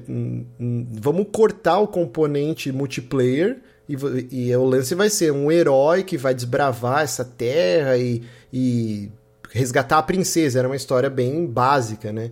E aí alguém sugeriu, acho que algum PR, tinha um escritor muito famoso que é o é Francis Scott Fitzgerald. É difícil falar isso aqui. E a esposa dele, que também era famosa, era a Zelda Fitzgerald. E alguém sugeriu, e o Miyamoto, tipo, achou estranho, mas o nome cativou, ele achou poderoso, né? Uhum. E aí ele ficou com o Zelda na cabeça, e aí virou The Legend of Zelda. E aí e o jogo. Aí, os personagens, personagens, né? Que é Zelda e o Francis, né? em vez de Link, tinha que ser Francis, né? E aí foi o lance, eles abandonaram, então, a, a, o lance do multiplayer e virou essa jornada single player. Eu achei muito curioso, cara. Eu não fazia ideia que ele tinha começado como algo multi, que depois voltou depois de muito tempo, né? Você pega o Link's Awakening pra Switch ele tem aquele modo de você criar as dungeons tal, e, hum. e, e, hum. e, as pessoas poderem utilizar tal. E outro jogo que se originou por conta desse primeiro Zelda, que eu também não fazia ideia, é o, o Animal Crossing. Você também não faz ideia, agora você vai me contar. É, então, é, era essas aspirações do Miyamoto, né? Todo mundo já tá careca de saber que o Zelda é baseado nas aventuras que ele tinha quando era criança lá em Kyoto, queria desbravar caverna, floresta. É, tipo, que era uma criança abandonada na rua, né? Porque que criança que faz isso, né? Miyamoto sai de casa, pelo amor de Deus, não te aguento mais, vai pra rua, vê se não volta. Bom, eu imagino que nessa época todas as crianças eram protagonistas do, de algum filme da Ghibli, porque é só isso que eu consigo imaginar. Que a criança sair no meio do mato correndo ah, atrás é, das coisas, né? É a vida no campo, né, cara? Outro tempo, é, é. Nem todo mundo tava em Tóquio, né? Ele tava em Kyoto, Sim. zona rural, tipo, então a galera ia desbravar, né? Então, ele tinha esse lance do sonho. Ele fala, né? O termo é o jardim. Acho que é jardim de gaveta, uma coisa assim que ele fala. Você tem um uhum. jardim que você pudesse guardar na sua gaveta. E isso começou com o Zelda. O lance dos biomas, tal, tal, tal, de você ter floresta, tal, tal, tal, lá. E aí ele criou depois um Animal Crossing que ele não queria que você progredisse no jogo por combate, como é o caso do Zelda. Era um jogo que era puramente por diálogo. E aí o Animal Crossing, então, as raízes dele estão também no primeiro Zelda. Mas lá atrás a, gente começou aqui falando do, do Koji Kondo, né? Que eu brinquei, pô, a trilha sonora é tão icônica, o Koji Kondo é um safadinho. Eu não fazia ideia disso. E às vezes é bom é bom a gente não ir atrás das coisas que a gente fica um pouco decepcionado. Não é um plágio, mas é extremamente influenciado e baseado. Aqui no caso estamos falando do tema principal de Zelda, né? Em uma música do Deep Purple, olha só. Olha aí. E aí, a música chama April, ela é do terceiro disco do Deep Purple, que é homônimo, né? Chama Deep Purple. E é uma música instrumental de 12 minutos. E o Koji Kondo, quando era jovenzinho, eu não sei se antes até de trabalhar na Nintendo ou se paralelo, ele tinha uma banda cover de quê? De Deep Purple, onde ele era o tecladista. Ah, tá tudo explicado. E aí, olha o que aconteceu. Durante todo o desenvolvimento do jogo, eles iriam utilizar a música Bolero de Ravel como tema principal. porque eles tinham certeza que a música estava com em domínio público, né? Que é depois de, eu não sei no Japão, porque a lei de direitos autorais no Japão é totalmente diferente. Até para quem é quem gosta de metal, vai acompanhar a novela do Angra aqui que o Edu Falaschi gravou, o, o DVD do Temple of Shadows com orquestra, eu e o Otávio estávamos lá na plateia, e aí ele lançou no Japão. Aqui no Brasil ele não pode, porque é outra lei de direitos autorais. É, é, muito maluco no Japão como funciona. Mas o Koji Kondo e a galera lá da Nintendo tava crente que a música Bolero de Ravel tava em domínio público. Próximo ao lançamento do jogo, eles descobriram que não. Faltava ainda um tempo para essa música virar domínio público. E aí os caras falaram, deram tapinha nas costas do Koji Kondo e falaram, se vira, negão, você tem, tipo, uma semana, sei lá, para fazer uma música pra colocar no jogo. E ele ficou desesperado. E aí, olha só, ele teve ele compôs o tema de Zelda clássico absoluto em uma noite. Então eu separei aqui, eu vou tocar só um trechinho, que é a música de 12 minutos. Eu vou tocar a música April do Deep Purple para vocês notarem se tem semelhanças ou não. E obviamente o, jo o Jonathan e o Otávio não vão conseguir ouvir agora, só depois na edição. Tô abrindo aqui já. Mas eu vou soltar aqui. É só os primeiros dois minutos, depois a gente volta aqui. Então, vamos lá. 3, 2, 1.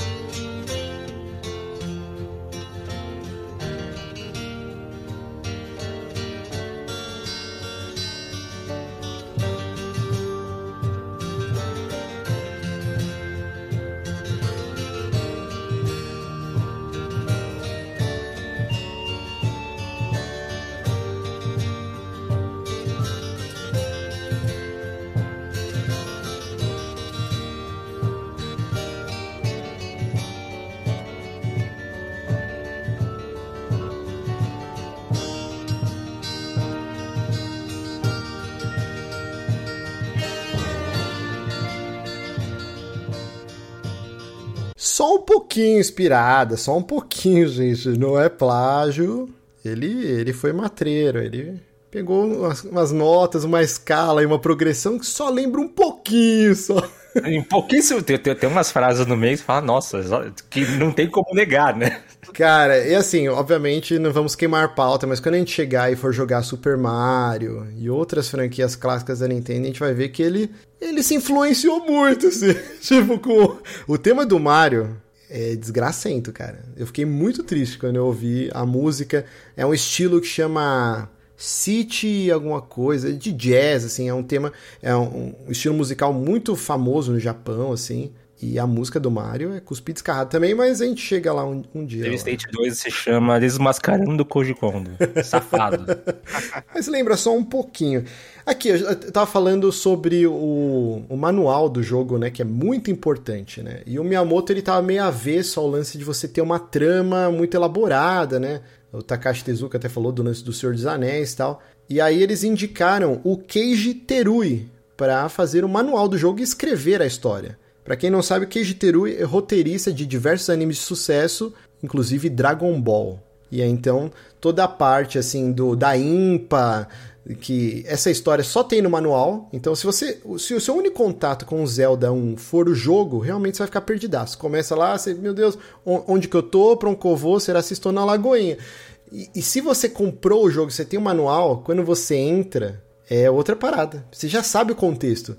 O Link era um garoto que estava andando, a Impa foi atacada pelos, pelos exércitos lá do Ganon, e aí o Link salva ela, e ela fala, explica para ele o que é a Triforce, dela dá todo o contexto, e aí quando você começa o jogo, você já sabe o que você tem que fazer, qual é o seu objetivo, porque que foi fragmentado em oito pedaços, a Triforce total. Então é outra parada, cara. Então todo esse lance foi feito pelo Keiji Terui.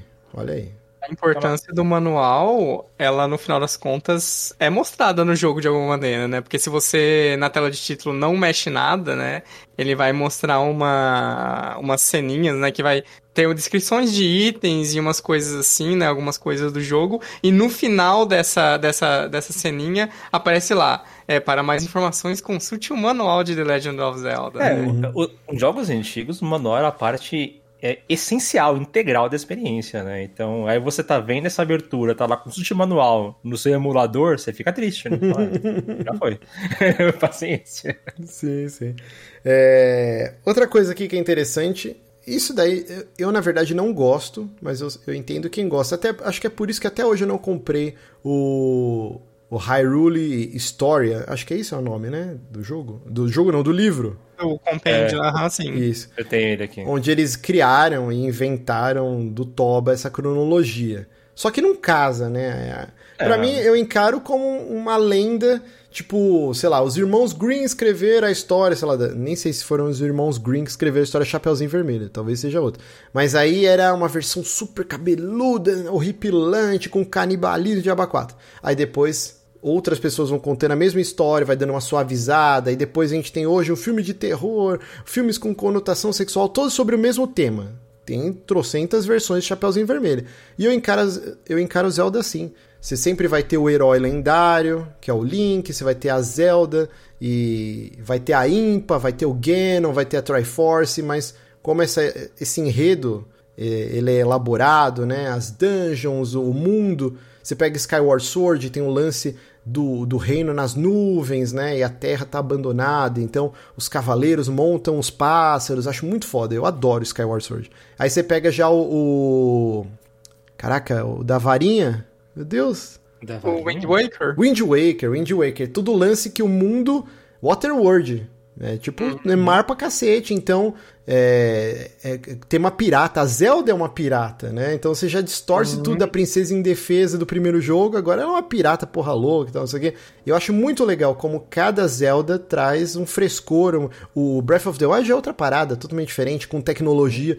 Que era um sonho já do Miyamoto desde o primeiro jogo. De uhum. ter elementos tecnológicos, né? E depois eles acabaram indo pro lance da fantasia medieval clássica. Mas ele queria entuchar, tanto que Link não é só pelo elo do jogador, né? Você ser o, o herói, então esse elo de ligação, mas é por causa de Hyperlink também. Eles uhum. já queriam desde o início ter esse lance de tecnologia, só que isso foi deixando foi ficando pro futuro, né? No Breath of the Wild ele tem a porra do celular, tem tudo.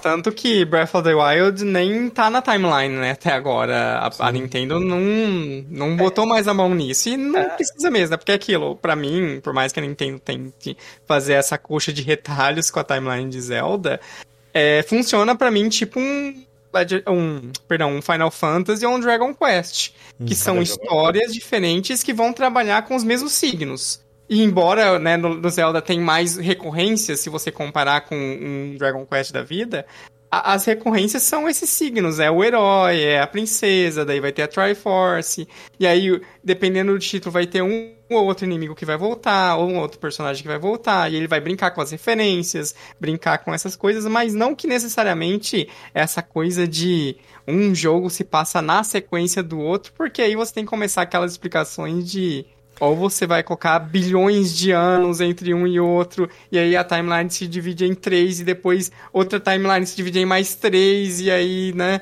Tanto que o, você ia falar sobre isso, né? Eita, o Jonathan Eita, caiu. Jonathan caiu. enquanto ele... Não volta, eu vou falar. É, tem esse negócio que essa, essa visão de que seria uma história de reencarnações, de várias, de várias histórias se passando ao mesmo tempo, timelines diferentes. Eu encaro da mesma forma que você, Marcos. Para mim é, é The Legend of Zelda, e todo jogo é The Legend of Zelda, porque é a mesma lenda contado diversas vezes. Uhum. E se eu te contar uma história hoje, você contar pra outra pessoa amanhã, e pra outra pessoa amanhã, e pra outra pessoa amanhã, cada pessoa que passa pra frente vai mudar alguma coisa da história e uhum. fica uma história diferente. E para mim é exatamente isso, é um conto de fadas. E esse, eu, tenho, eu tenho aqui o Harold História porque eu acho legal de ver, mas. Não, eu ainda vou comprar é. ele, eu ainda vou comprar ele. Mas eu mas acho uma safadeza. Assim, eu, condição. Eu queria muito que o Jonathan tivesse agora nessa parte para mostrar. Eu até anotei, cara. Eu escrevi, ó. Não é, ó tá aqui escrito a pauta, fiz minhas anotações aqui. Eu achei uma safadeza sem tamanho. Porque assim, é o primeiro jogo, tinha um monte de limitação e alguém tinha que estar tá lá para te vender item. E aí eles entucharam. Os poucos humanos que você encontra no jogo estão dentro das dungeons, vendendo uhum. bomba, flecha, porque é um jogo, videogame. Exatamente. Aí, depois de muitos anos, eles fizeram esse retcon e olha a safadeza. Então, assim, ó, o jogo ele se passa numa das timelines que é a do herói caído, que é onde o Ganon ganhou do Link, né? Uhum. Então, assim, o mundo foi dominado pelos monstros. E o, o poucos sobreviventes da raça humana, eles moram nas cavernas. Hum. E é por isso que no jogo eles estão lá. Escondidos. Eu achei, mano, que falta de vergonha na cara, assim. Então é por isso que os humanos não estão na superfície, todos os humanos que você encontra no jogo, eles estão dentro de cavernas, porque é a timeline onde o Ganon derrotou o Link. Muito bem bolado, depois de 20 anos Sim, depois, eles inventaram essa história. Mas eu achei muito bom. O Jonathan está de volta aí. Você quer terminar o seu raciocínio, Jonathan? Desculpa, a Nintendo tá querendo me calar porque eu tô criticando a timeline de Zelda, mas é, era. Mas é basicamente isso, né? Essa tentativa de, de remendar tudo, né? E eu tava dizendo que o. Acho que vocês complementaram já, na verdade, né? Que o, o Zelda tá no final de uma das timelines da, da do desdobramento do desdobramento de uma das timelines. É, antes da gente ir pro próximo tópico aqui, é, eu trazer mais uma curiosidade, né? Que o, eu até falei isso no grupo tal, e o pessoal rachou o bico, mas eu não falei a verdade. Eu falei, ah, esse jogo aí a Nintendo inventou a primeira DLC que você tinha que comprar o jogo e comprar a, a Nintendo Power durante, sei lá, 12 meses com detonado pra você conseguir terminar o jogo. E não, esse jogo ele precede, né? A Nintendo Power ela só foi ser lançada acho que em 88, que é a primeira edição.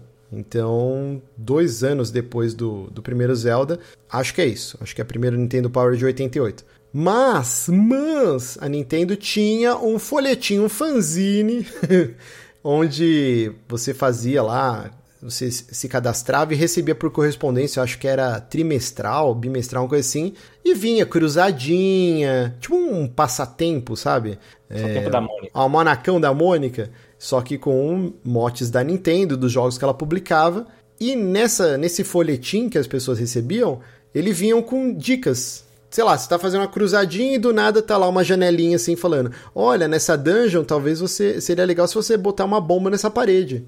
E aí acabou, essa era a dica, entendeu? E daqui dois meses vinha uma outra dica esparsa. Então, depois de muito tempo, que aí sim começou o lance que, ele, que eles viram. Na verdade, quem lançou a Nintendo Power foi a divisão americana da Nintendo, né? Onde eles notaram que esse lance das dicas, os detonados, as pessoas ficam piradas com isso e tinha um mercado gigante. Tanto que a Nintendo Power, meu Deus, ela teve um número gigantesco de assinaturas, ela teve uma, uma vida muito longa, assim, né? E era uma revista com uma tiragem enorme. Então, eu comi bola mais ou menos, né? É a safadeza de você estender a vida útil. Mas é que, e aquela hora que você estava falando, eu, eu, quis até complementar. Os jogos eram consumidos de outra maneira, né? Hoje a gente o Jonathan falou, né? A gente está sempre correndo atrás do, do novo. O que, que é o próximo uhum. jogo? Indie, AAA, 2A, sei lá, tipo 2A. O que, que, que é o próximo lançamento, né? E fica essa corrida, sempre você está sendo soterrado. E não só em jogos, em séries de TV. Você está assistindo Stranger Things, já saiu nova temporada de The Boys, e ao mesmo tempo tá saindo Obi-Wan, e tá saindo a porra. E você não consegue dar conta, né? E antigamente existia uma escassez de de produtos, né, desse, desse nicho, né, é, de cultura pop, videogames e tal. Então você tinha aquele jogo, às vezes era o ano inteiro o único jogo que você ia ter. Sim. E a experiência no manual do Zelda, ele vem com todas as bordas do, do manual, né, eles estão em branco com, com quadriculado, se eu não me engano, que é para você desenhar. Conforme você for explorar, você vai continuar o mapa. E eu achei genial isso, cara. É, é, mas isso é uma coisa que é, era outra experiência. E não só pela questão dos lançamentos, mas porque você não, era, você não controlava o acesso que você tinha às coisas, né? Então, hoje a gente se solta. Nós nos soterramos em coisas porque a gente pode. Porque a gente pode comprar, porque a gente pode ir atrás. Naquela época, além de você. Seus pais tinham que comprar. Não sei você, mas eu não ganhava presente toda hora. é, tinha datas específicas, então os meus jogos tinham ficar com eles bastante tempo, então se eu ia alugar era uma vez por semana. a gente tinha tempo, então esses jogos eles, eles eram consumidos muito lentamente, era algo que você realmente explorava. É o que eu tava falando no começo. Talvez, num outro contexto, eu realmente tentasse jogar esse jogo true, sem puramente, porque, não, porque não foi o que eu fiz e não foi o que vocês fizeram. Mas não dá, a gente trabalha, a gente tem lançamentos, a gente tem prazo para gravar. E é uma recorrência que não acontecia na época, né? Então, toda a experiência de videogame, quando a gente pega jogos antigos e fala, pô, mas esse jogo é difícil pra caramba, pra quê? E se você for jogar de uma maneira mais dando uma roubada, você vê que o jogo tem 15 minutos de duração, mas é porque toda a experiência de videogames era completamente diferente. Né? É, e muda até o, o modo de ser pensado e o modo de ser consumido. E nesse sentido, na verdade, o Zelda é até muito diferente de outros jogos na época. Uhum. Porque jogos do, do NES, ah, em sua maioria, ainda tinham muito aquela é, herança de arcades que era baseada em high score, baseada em vidas, baseada em continue, e você vai jogar e rejogar, né? E uma coisa que influenciava muito, eu imagino, né? Porque a gente estava falando ali, né, que na época os jogos eram comprados pelos pais das crianças, né? E era não tem mais essa coisa dos velho podcaster comprando jogo falando dos jogos. Uhum. E uma das coisas da época eu tava pesquisando ali que aparentemente na época o Zelda do Nintendinho, né, foi aclamado tudo, mas uma das principais reclamações nos Estados Unidos, por exemplo, era o preço. E na época o jogo custava 69 dólares. E aí, numa conversão para os preços de atua atuais, isso dá quase 150 dólares. Então, assim, um lançamento... Esse manual saía caro, gente. é, então, imagina só. É, se hoje a gente que tem, né, um... É, um poder de compra e, a, além disso, a decisão de compra, é a gente sim. acha que os jogos são caros e são, obviamente, isso não muda é, o fato. Imagina na época você como um pai tendo que comprar o videogame, tendo que comprar um jogo com esses preços, né? Você vai, a criança vai ter um jogo, ela vai ter que jogar esse jogo, ela vai ter que fazer esse jogo durar, né? Uhum. É, e os jogos eles tinham que ter esse conteúdo para você durar também. Então, é, toda a mentalidade da época era diferente. A gente não, não tem como julgar pelos padrões de hoje em dia.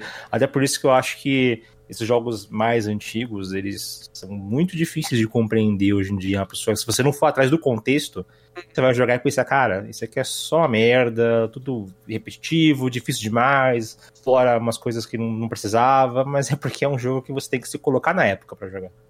Eu vou, antes de continuar o papo, eu vou soltar mais um áudio aqui, esse do Felipe Farias. Então, vamos lá.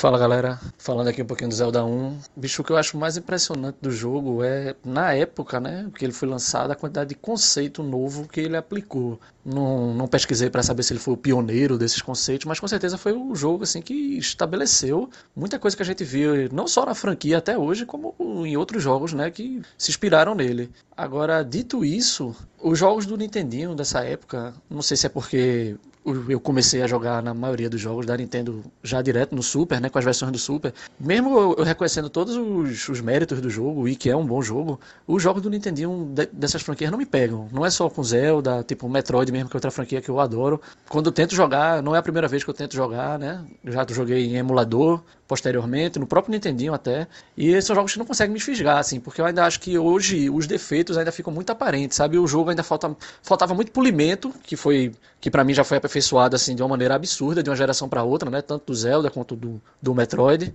mas é um jogaço, velho. Jogaço, vale a pena todo mundo conhecer, mesmo que não, não termine, mas para ver de onde começou tudo. Valeu. Muito bom, hein? Valeu, Felipe, muito obrigado. E eu concordo absurdamente com ele, assim. Metroid é impossível você jogar um Metroid do NES. É, é terrível, assim, cara. E aí o salto pro Super Metroid já é um negócio inacreditável. Mario, eu acho que consegue fazer bem.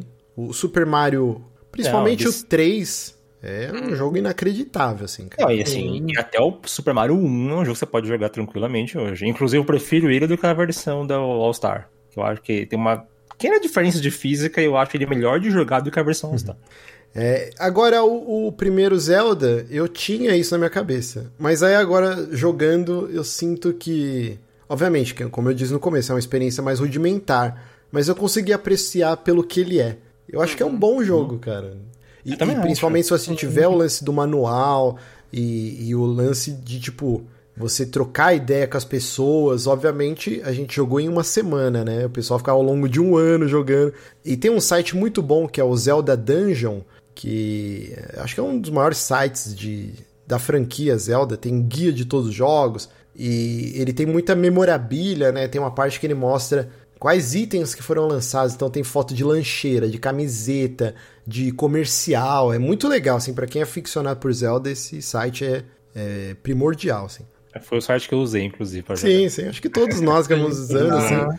E, e aí você vai nos comentários e muita gente falando, putz, meu pai, minha mãe jogou isso desenhando cada mapa e cada dungeon onde estava tal item. É muito legal, isso é recorrente quando você vai ler os comentários lá, a galera falando que na época zerou fazendo isso, né? Porque muita gente vai lá e fala, caraca, esse jogo é impossível. Tipo, tem muito comentário assim, como que é possível alguém não usar manual, não usar guia? E aí, ao mesmo tempo que tem um monte de gente reclamando, tem um monte de gente falando, não, na época as pessoas iam desenhando, tipo, trocando ideia, oh, explode tal lugar, usa o apito não sei que monstro, tipo, dá a flecha na aranha que ela morre. E, e até coisas que não foram passadas para transição, né? Do, do disquete pro, pro Famicom para versão em cartucho. O Famicom, o, o Family Computer Disk, ele tinha um microfone embutido no controle do videogame. Então eles, obviamente, iam entuchar alguma gimmick para fazer jus a isso. Então tem um inimigo chatíssimo no jogo, que é aquele gatinho que fica pulando.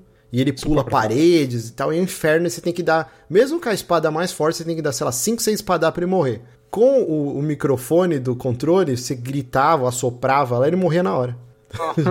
e no manual do jogo, na hora que. Isso é muito legal, ele lista todos os inimigos. E nesse inimigo ele fala: ah, ele, ele não gosta de barulhos altos. A associação que, que acho que todo mundo fez é: vou usar o apito. Que na verdade saiu como recorder, né? Acho que na. E aí você usa e não acontece porra nenhuma. Nada.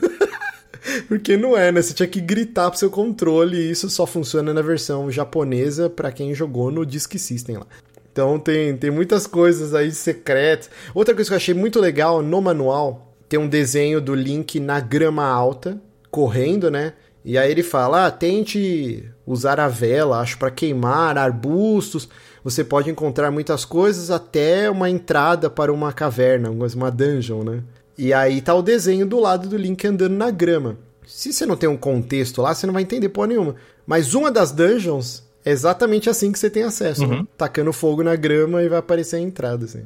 Não, e, ela, e, tem uma, e essa, essa dungeon específica tem uma dica também, que um, um do, dentro, da, dentro das dungeons, uns moradores idosos lá te dá também. Você, é você vai achá-la, supostamente. Mas é, é, realmente muito legal como tudo isso funciona. Muito bom. Deixa eu. Antes da gente entrar de cabeça no manual aqui, deixa eu soltar mais um áudio do nosso querido Fábio Simões. Vamos lá. Olá, sou Fábio Simões e eu sempre quis jogar esses jogos no passado e de menor eu não conseguia jogar, né? Porque meu, eu não tinha os do, o videogame, então acabei baixando no emulador aqui no celular e fiquei jogando, né? Conforme foi tendo tempo, fui jogando eles e apanhei demais nos jogos, assim. Ficava vendo FAQ porque era impossível você adivinhar como fazer em certas partes. Eu acredito que tem uma das partes ali que você consegue achar um mapa é, você olhando no manual do jogo, se não me engano. E mesmo assim, durante o jogo assim, era bem difícil, né, de, de você achar. E os inimigos também eram difíceis, a jogabilidade em si era um pouco mais complicada. Mas no segundo jogo, principalmente, apanhei muito. Assim, tinha inimigo que eu batia uns dois ou três golpes, saía, e aí usava o save state. É, foi save state rolando o tempo todo. Mas hoje eu posso dizer que terminei os dois jogos. Opa, muito bom, muito bom. Dava duas porradas, dava um save state. Quem nunca? E aí você fode todo o save do seu jogo, porque aí você dá um save state no momento que você tomou um hit ou você morreu. Quem nunca também, cara? Já me ferrei muito com save state. Por isso que eu sou o doido dos saves. Qualquer jogo eu faço no mínimo uns quatro save. Tipo, e você um... alternando. Um Não, é. Eu joguei. O Otávio jogou no NES Mini, né? Joguei no NES Mini, mas o NES Mini te deixa fazer quatro save states. Eu, ah, eu, usei, eu usei bastante save state. O que, eu, o que eu me proibi de usar era o Rewind, que tem Rewind. É, isso eu, eu não falei, sei. Não. Eu não vou usar porque aí é sacanagem. Não, Meu jogo se chama The Legends of, of Rewind, porque teve umas horas que eu usei. Não tem como não. A única regra foi, não, eu já tô usando o manual, já tô usando save state, eu não vou usar rewind, eu vou pelo menos assumir o dano aqui. É, eu e o Jonathan jogou no Switch, né? Isso. Cara, então o que, que eu fazia? Na entrada de uma dungeon, save state 1. Uhum. Aí outro eu ia fazendo assim, avançou até metade da dungeon, outro save state. Aí pegou tal item, três save, save state. state. Ia fazendo essa maluquice, cara. Tipo, e aí se, se deu ruim. Quer dizer, você, você entra numa sala, cara, aí tinha aquela porra daquele maguinho amarelo. Suportável. Que fica dando teleporte. Aí uns Não. três magos azuis, que são a evolução dele, que tem, tem que dar mais porrada ainda. A geleia que come escudo. A geleia que come seu escudo e aquela porra de um só lá que, que desativa é. sua espada. Né? Isso que dá choque. Tem todos é. eles lá dentro, ao mesmo tempo se mexerem em padrões aleatórios. Tem hora que o jogo fica literalmente um bullet hell. Não, Não e aí o, o, o, mesmo jogando no Switch, né, é a experiência do NES, né? Então dá aquele slowdown, aquele frame rate cagadíssimo. Exato. Eu e aí incrível que teve uma hora que eu tava andando no, no mundo e eu sem querer ativei, sei lá, umas 20, sei lá, não era 20, mas umas 10 estátuas. Eu tava procurando um negócio lá e eu fui batendo nas estátuas. Que na verdade, se parar pra pensar, são os guardiões, né? Do, uhum. do Mas deu um slowdown que eu achei que o, que o jogo ia crachar. eu saí da tela para voltar, porque eu fiquei com medo do jogo desligar. Ai, é. cara, é muito bizarro, muito bizarro. E aí você vai matando os inimigos e aí vai voltando o frame rate do jogo, né? Tipo, aí quando tem uns três inimigos, aí, ok, agora tá, tá normal, assim. Isso é muito doido, cara. É, eu, eu separei aqui o manual e até eu tô anotando aqui para depois colocar na postagem, né? Então, só pra, pra ver se eu não tô deixando passar nada, eu vou colocar o, a, o vídeo lá do YouTube da música do Deep Purple, que lembra muito o tema do Zelda. Vou colocar o, o vídeo sobre a fita VHS de Ocarina of Time que saiu aqui no Brasil. E também eu vou tentar colocar o link do, do manual do Zelda 1 para quem quiser baixar em PDF, que é lindo. E então a gente vai disponibilizar aí também. Se tiver, tiver mais alguma coisa que eu falei, vocês me lembram aí, ou o pessoal no chat, eu anoto aqui para fazer no post. E agora falando sobre o manual, né, que até pra gente bater um papo sobre o gameplay, de itens, quer dizer, antes disso, muito legal como que eles ilustraram os itens do, jo do jogo, o, o lance da, dos inimigos quando você tá jogando é tipo uma coisa que tá na tela, e aí você tem que usar a sua imaginação, né? E aí quando você vai ver no manual, putz, bichos super ameaçadores, umas aranhas bizarras, com olhão. E aí você pega inimigos que voltaram, né? Por exemplo, a Goma, que é um dos chefes aqui, que você até. Se você der um tiro de flash, você mata com um hit, né? E que, hum. Isso é outra gimmick desse jogo, né? Depois, quando a franquia avançou, as batalhas contra os chefes são negócios, são eventos, né?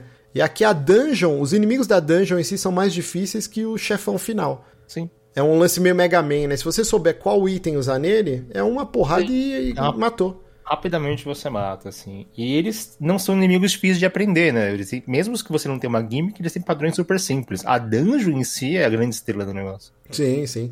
E, por exemplo, você pega esse Manhandler, né? Que de... na hora do jogo você não, entende que porra que é, né? Aí você vai ver no manual o desenho, é um bicho super ameaçador, parece que saiu diretamente do, do Witcher. E aí se você soltar uma bomba, você mata todos os braços dela com uma porrada só. Agora, se você for na espadada, cada membro que você tira dele, ele vai ficando mais rápido, né? E é mais difícil você acertar ele sem tomar nenhum hit. Então é muito legal, cara, como funciona. A experiência do manual é, é, é muito importante para você ver até. Você entender o que você tá vendo na tela, assim, porque é extremamente rudimentar, assim, as criaturas. Então eu achei isso muito legal. Outra coisa, né? O escudo do Link é um. Tem uma cruz, né? Que acho que na versão americana depois. É... Eu não sei se foi material promocional, mas eles tiraram essa cruz, né? Do, do escudo. É, Ou é do livro? Acho que é do então, livro de magia, que tem uma cruz que é como se fosse a Bíblia, né? Eu acho que era do livro que foi tirado, eu acho. Que tinha um, um componente religioso forte. É. Sim, sim. Outra coisa que é interessante, né? Cada uma das oito dungeons, são oito dungeons para você recuperar os, os fragmentos da Triforce, e depois a nona dungeon para você lutar contra o Ganon, né? Cada uma ela tem o nome de uma, uma criatura mitológica ou alguma criatura do mundo, assim. E o, o, o desenho da dungeon, né? Você pegando todas os, os, as salas da dungeon, ela forma essa criatura, né? E tem uma muito pitoresca que acho que chama Manjis. Acho que é isso. Que ela é basicamente uma suástica invertida, né? E aí isso gerou também um, um problemaço aí na hora que esse jogo saiu no, nos Estados Unidos, né? Porque até no nosso grupo todo mundo, caraca, uma suástica, que porra é essa, não sei o quê. E aí eu até tirei uma foto, eu tenho um calendário da Seishonoye lá no meu trabalho, e cara, eu nunca tinha prestado atenção nisso. E aí tava rolando essa discussão, tipo, lá no grupo da suástica, aí eu fui virar a minha folhinha, e falei, caraca, tem essa porra no meu calendário da Seishonoye. e aí eu tirei uma foto e mandei, meu Deus, tipo. E obviamente é um símbolo que não é só atrelado ao nazismo, vem do hinduísmo e budismo, de Abacuá e tal. E aí. Não é de bom tom, não é, de bom tom rolou, hoje. rolou uma apropriação, É. mas, né, se puder evitar, melhor, Exato, né? Não é de bom tom, né? É de- é de- não é de bom tom, não fica bem. Mas então, uma das dungeons forma uma suástica. Acho que é a quarta dungeon.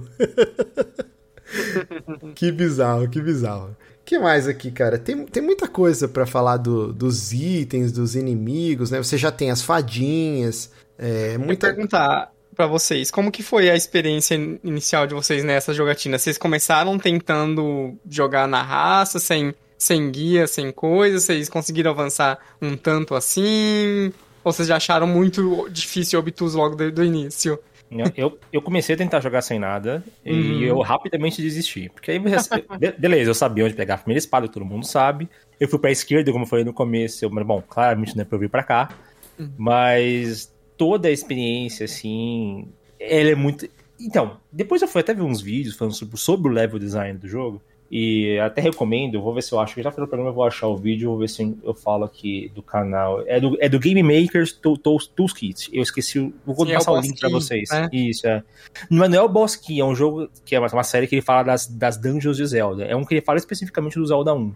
Ah, e, e ele, e ele fala assim, ele mostra como as dicas estão todas lá. Mas a Uhum. gente. É, é de uma outra forma, é tudo muito sutil, você teria que ter tempo pra procurar. E. então, eu não vou dizer que o jogo é completamente obtuso, embora seja muito. É, eu não ia conseguir achar, assim, o prazo que a gente tem pra jogar. A verdade é que a gente tinha um prazo grande, mas eu deixei pra jogar uma semana. Então, o pra- o prazo que tinha pra jogar, não tinha como. Então, eu comecei a jogar assim, e eu disse, falei, não, beleza, eu vou achar um site, e eu coloquei pra mim alguns, algumas, os boundaries, assim, pra ter Uhum. as regras da casa. Então, eu usava o, manu- o manu- o manual no Overworld pra eu achar as coisas, porque eu sabia que tinha itens, coisas que iam facilitar a minha vida, mas eu não usava nas dungeons. Então, eu chegava na entrada da dungeon, fazia meu primeiro save state, e eu fiz igual o Márcio. Quando eu achava algo importante na dungeon, eu salvava. Uhum. Porque senão, quando você mas tem que voltar pro começo, e eu não queria fazer tudo do começo de novo. Então eu tinha uma experiência mais ou menos. Dentro da dungeon eu fazia tudo sozinho e tal. E depois eu até fui ler. Eu teve várias coisas que eu deixei passar dentro de dungeon. Porque, porque não tem nada.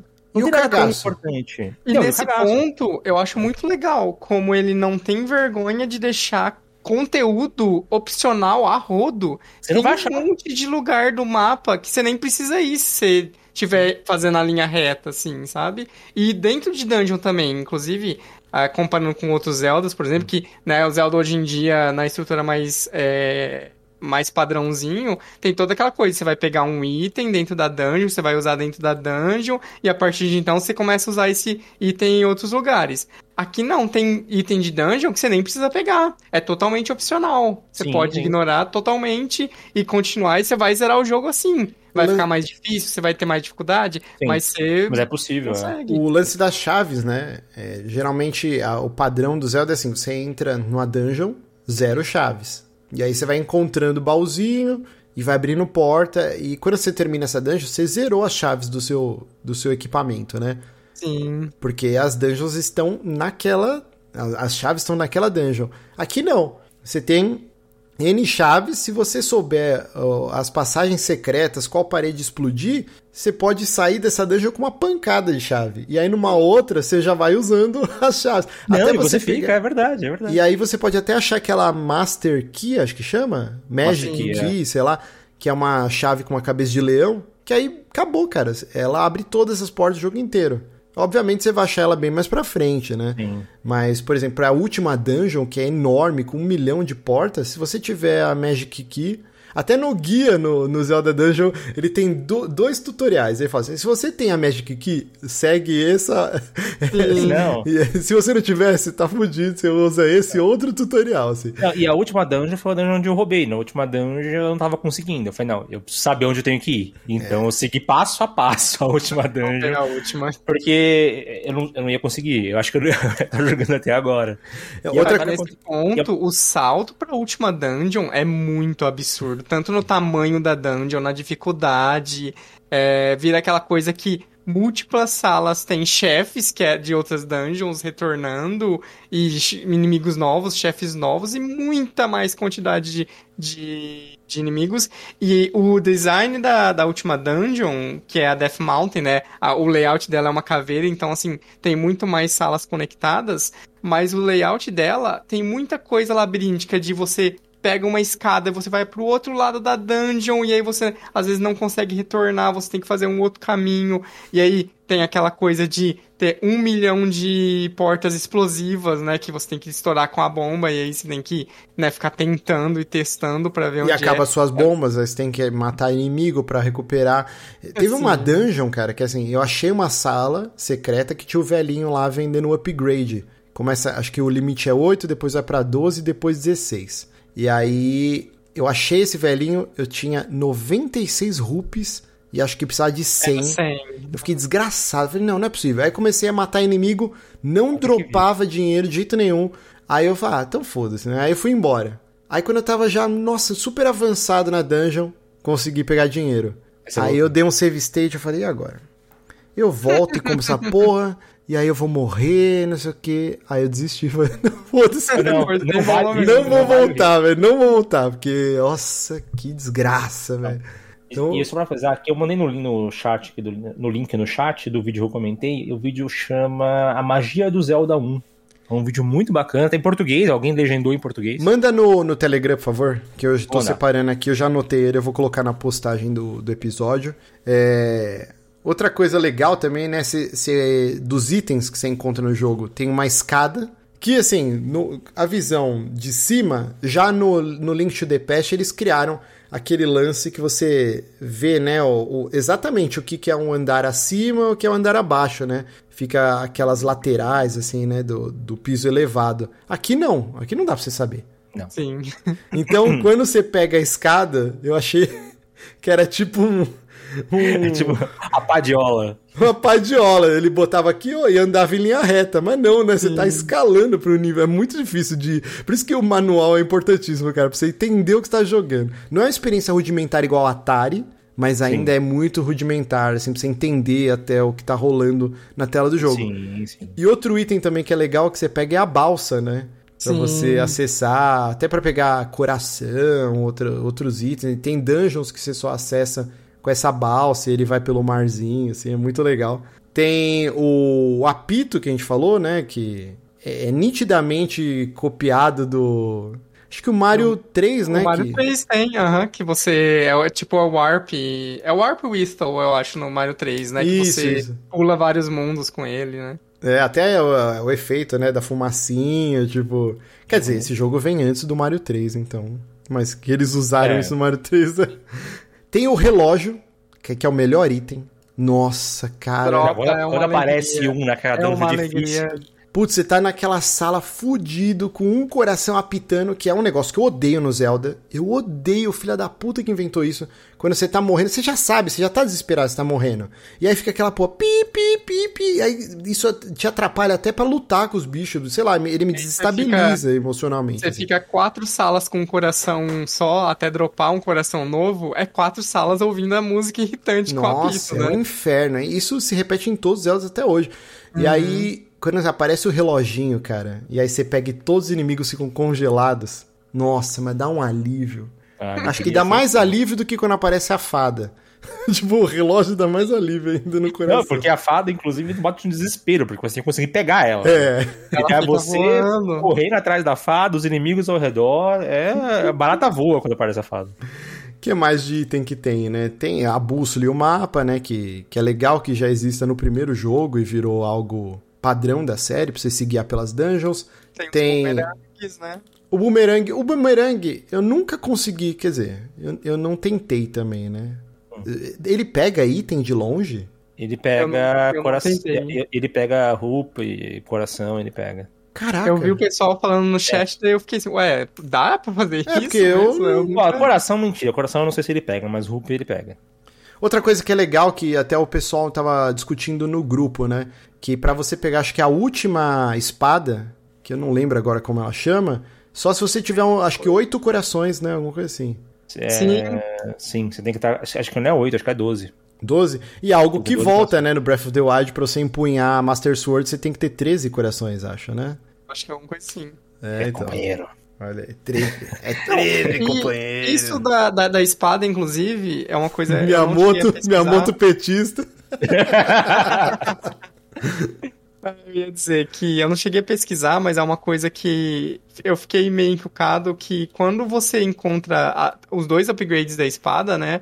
O velhinho que fala, ele fala que você tem que você tem que masterizar pra conseguir ganhar ela. E Isso. cara, eu fiquei muito pensando nisso, será que é um erro de tradução ou é simplesmente uma dica muito obtusa mesmo? Porque a primeira vez que eu encontrei e eu não consegui pegar a espada, eu fiquei imaginando que, sei lá, eu vou liberar algum golpe da espada, ou eu tenho que matar X inimigos, sabe? Alguma coisa do tipo. Porque não faz muito sentido com corações, né? Diz que boa parte da obtusidade desse jogo é por uma tradução muito ruim que ele É. teve, né? Então, inclusive no manual. Então, nem tudo no manual realmente é o que deveria ser. Sim. Então, boa parte das coisas obtusas é, pode ser uma tradução muito ruim, que era muito comum na época nesses jogos, Uhum. traduções porquíssimas. Ó, o Yamikyo falou o frasco de vida vermelho, né? Que é duplo. Que Sim. sempre quando você acha a bruxinha lá, você compra, né? O azul, que é uma vez só que você usa, ou o vermelho, que aí quando você usa o vermelho, ele vira azul e aí você pode usar novamente. Custo-benefício comprar o vermelho, hein? Fica a dica. Tem as flechas, que eu acho uma sacanagem, porque cada flecha você perde uma moedinha, né? Um, um rupee, né? É. E cara, vai se fuder, né, velho? Já é pra ensinar economia pra criança, né? Não vai spamar a flecha, não é assim que funciona. E aí tem a flecha silver, né? De prata, que se você não tiver ela, você não termina o jogo. Porque é a única coisa que mata o Ganon, depois daquela batalha roubadíssima. Terrível, e até ia comentar na hora. É, é Invisível, terrível a né? batalha. Porque ele fica invisível, ele se move. Ele tem um padrão, mas depois ele muda o padrão e você. E, ele- e é muito rápido. Se você estiver, se você estiver muito longo. Ele, ele- basicamente ele fica invisível. Ele fica se teleportando de forma invisível e jogando é, magias em você. Magias que o seu escudo mágico que pega, que defende magias, não defende. Já, ou seja, já subverte a regra, né? Isso acontece Sim. bastante nesse jogo, inclusive. E se você não estiver ao lado dele, você não o que eu fiz foi, eu vi que ele se aparecia num lugar e eu ficava parado lá. Ficava apanhando até ele aparecer lá, eu batia nele. É, eu fiquei Porque parado senão- também, dando Não. espadadas sem É parar, mais assim. fácil. E mesmo assim não era fácil. Era Agora, o que eu não entendi, depois que você dá, sei lá, eu não lembro se é, são seis, é uma porrada de cacete de ataque que você tem que dar nele. Acho que são cinco golpes, só que dar cinco golpes nele é um terror. Você já Aí ele fica, ele. ele fica marrom, né, e aí ele fica paralisado, caído, né? Isso. Se você demorar, ele volta? Não sei porque eu não quis tentar. Eu sei, eu não vi. É, dei a Porque aí você tem que matar ele com a flecha, né? É, a flecha então, bateu o desespero e eu não sabia, tipo, eu fiquei batendo lá e falei, cara, não tá acontecendo nada. Cara, e o Gore, quando você acerta ele com a flecha? Você esperava? Não- como assim, Gore? Porque ele, ele explode e a, e a Triforce estava dentro dele e fica uma pocinha de carne no chão de coisa vermelha e a Triforce fincada, assim. Caraca. Você não Nossa, reparou? Eu, eu não. Eu não lembro isso aí, que versão é essa que você jogou, cara? Cara, eu tava jogando, eu falei, gente, você- procura, procura o vídeo. Quando você atira nele, ele literalmente fica uma meleca vermelha no chão.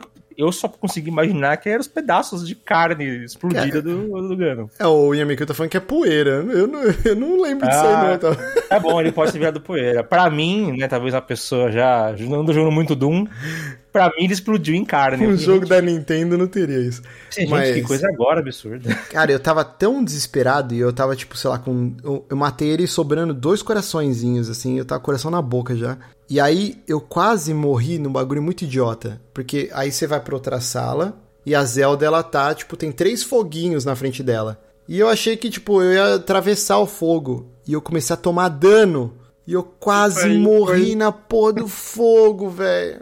Eu Não, não é tinha muito dado save state, eu ia ter porque- que lutar de novo com o Gano. É, então, eu não lembro se tem algum fogo em qualquer lugar que você tem que apagar com a espada, né? Não tem nada disso no- antes, anteriormente no jogo. É bem aleatório. Então, são essas regras que, não, que é, surge uma vez. A magia que você não pode bloquear, o fogo que você ataca a espada. Como é que você vai saber disso? Eu também fiquei, na verdade aconteceu. Eu, eu cheguei lá, eu falei, bom, o que eu faço agora? Eu tava com pouquíssima vida. Eu falei assim, se eu bater lá, eu vou morrer, eu não quero morrer. Eu fui ler, falei, tá bom, como eu derroto o Gano? Eu tava lá no final, ah, bate no fogo. Falei, ah, tá bom. Abate no fogo e passei.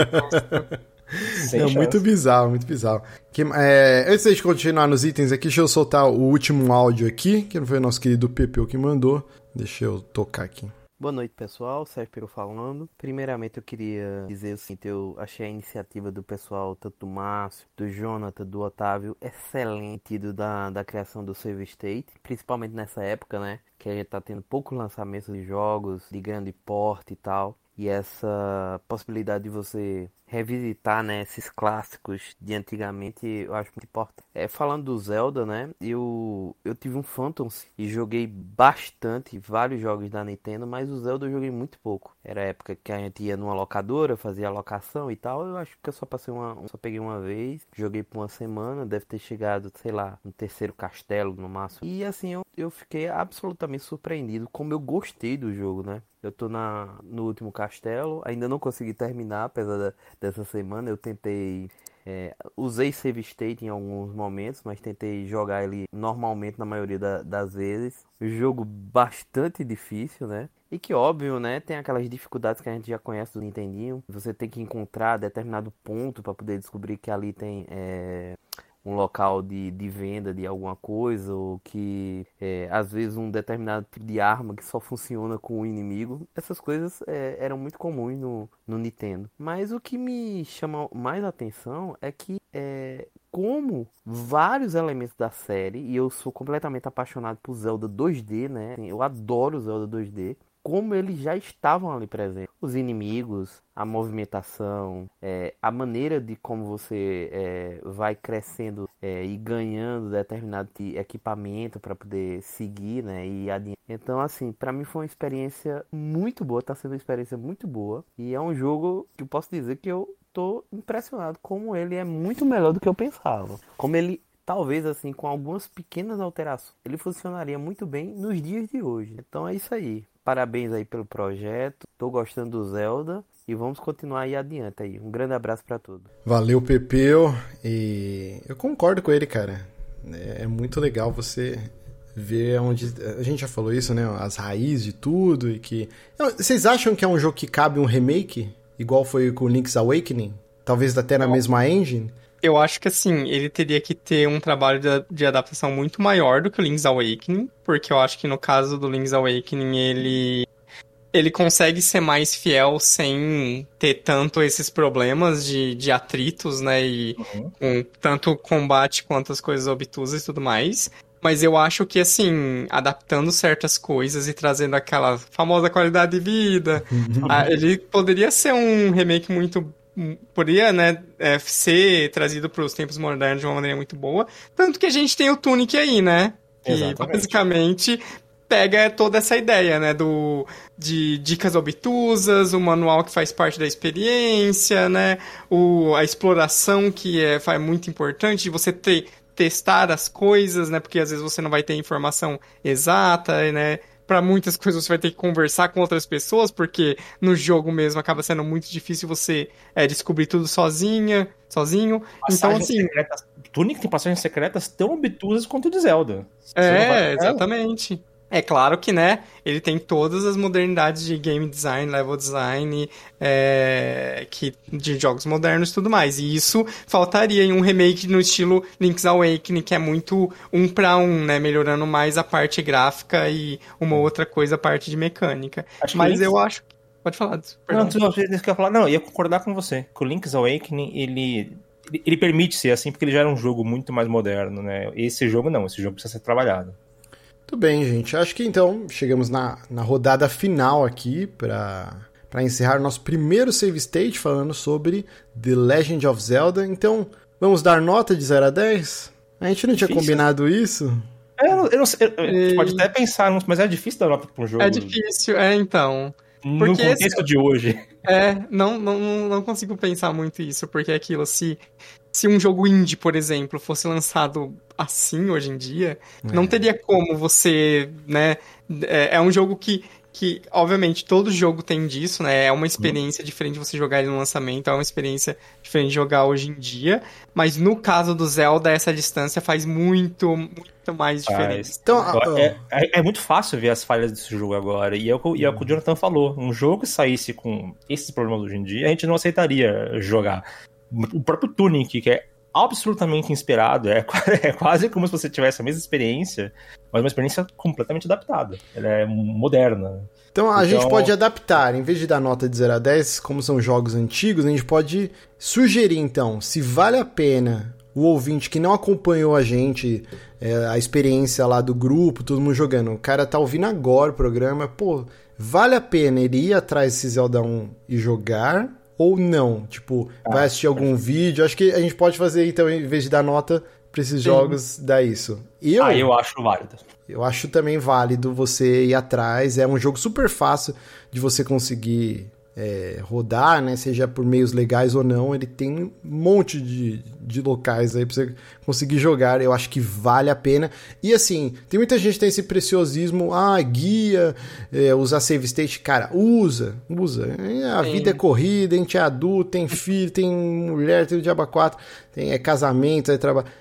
Pega um, um manual, um, um guia e, e vai e, e, vale a pena. E jogar até zerar. Vale a pena zerar Sim. esse jogo. E você, Jonathan, o que você acha? Sim, eu concordo muito. Eu ia dizer justamente reforçando isso, que ah, essas melhorias que seriam necessárias para um remake desse jogo, é, é, até certo ponto você consegue adicionar isso na sua experiência por meio disso, dos guias, do save state, do rewind, é, são todas ferramentas que vão te ajudar a uhum. eliminar um pouco as arestas da experiência, que elas existem e elas ainda vão existir. Vai ter momentos ainda frustrantes, que é muito difícil, é muito complicado.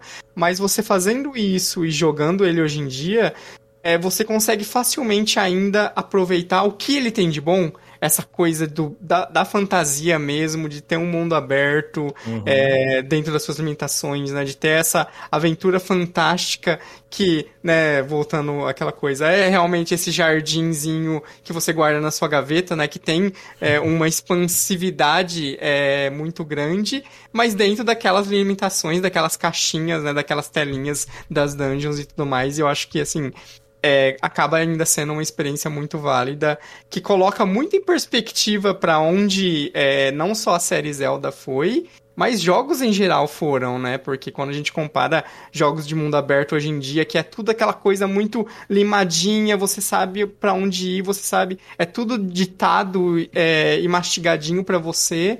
É... E o Zelda não, ele te deixa explorar, ele te deixa é, ir atrás das coisas e descobrir por conta própria, isso gera frustração, obviamente, mas também gera aquele maravilhamento de tipo, putz, olha só, eu tive a dica que um NPC falou e por meio da dica eu descobri uma coisa e foi uma descoberta minha. E obviamente, né, às vezes se você usar o manual você vai perder um pouco disso, mas você vendo esses passos a passos e acompanhando essa jornada, você ainda consegue absorver boa parte dessa experiência, sabe? Eu acho que é muito, muito interessante muito válido ainda hoje. Eu também acho válido, tipo, uma experiência super positiva jogando.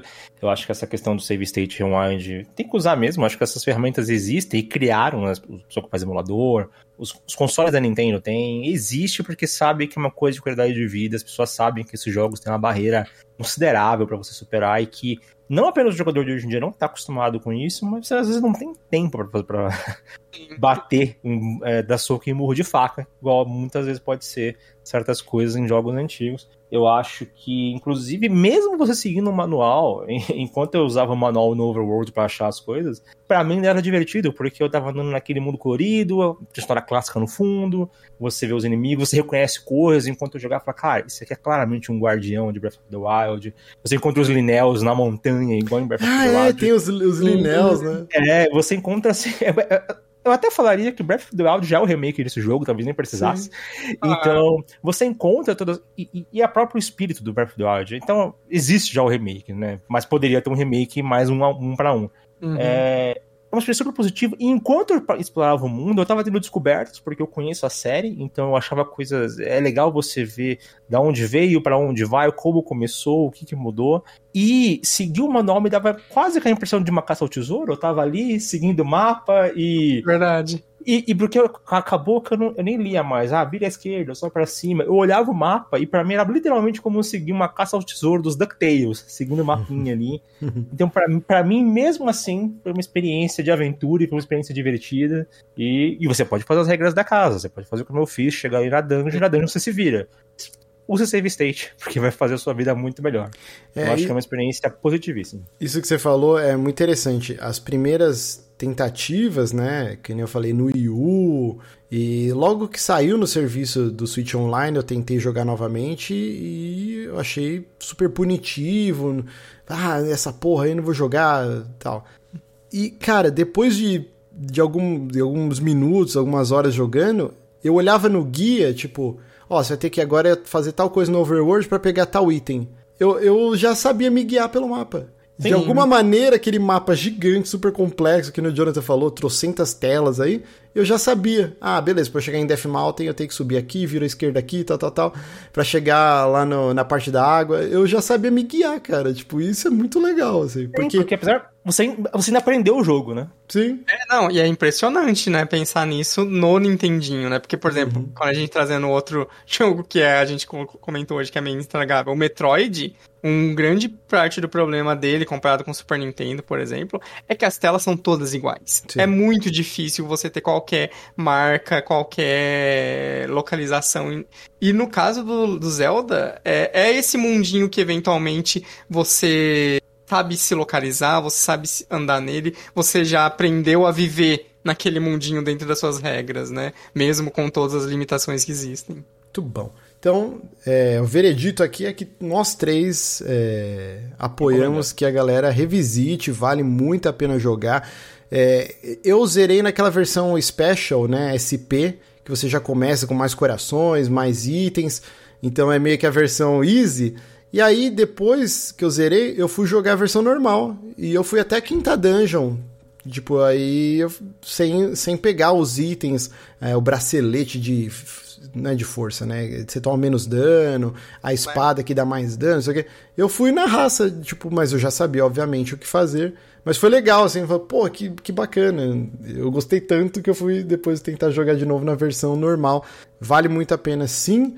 E, como prometido no início do programa, nós vamos agora revelar o, o, o próximo save state. Que vai, vai lá, João Kleber, revela aí. Vamos lá.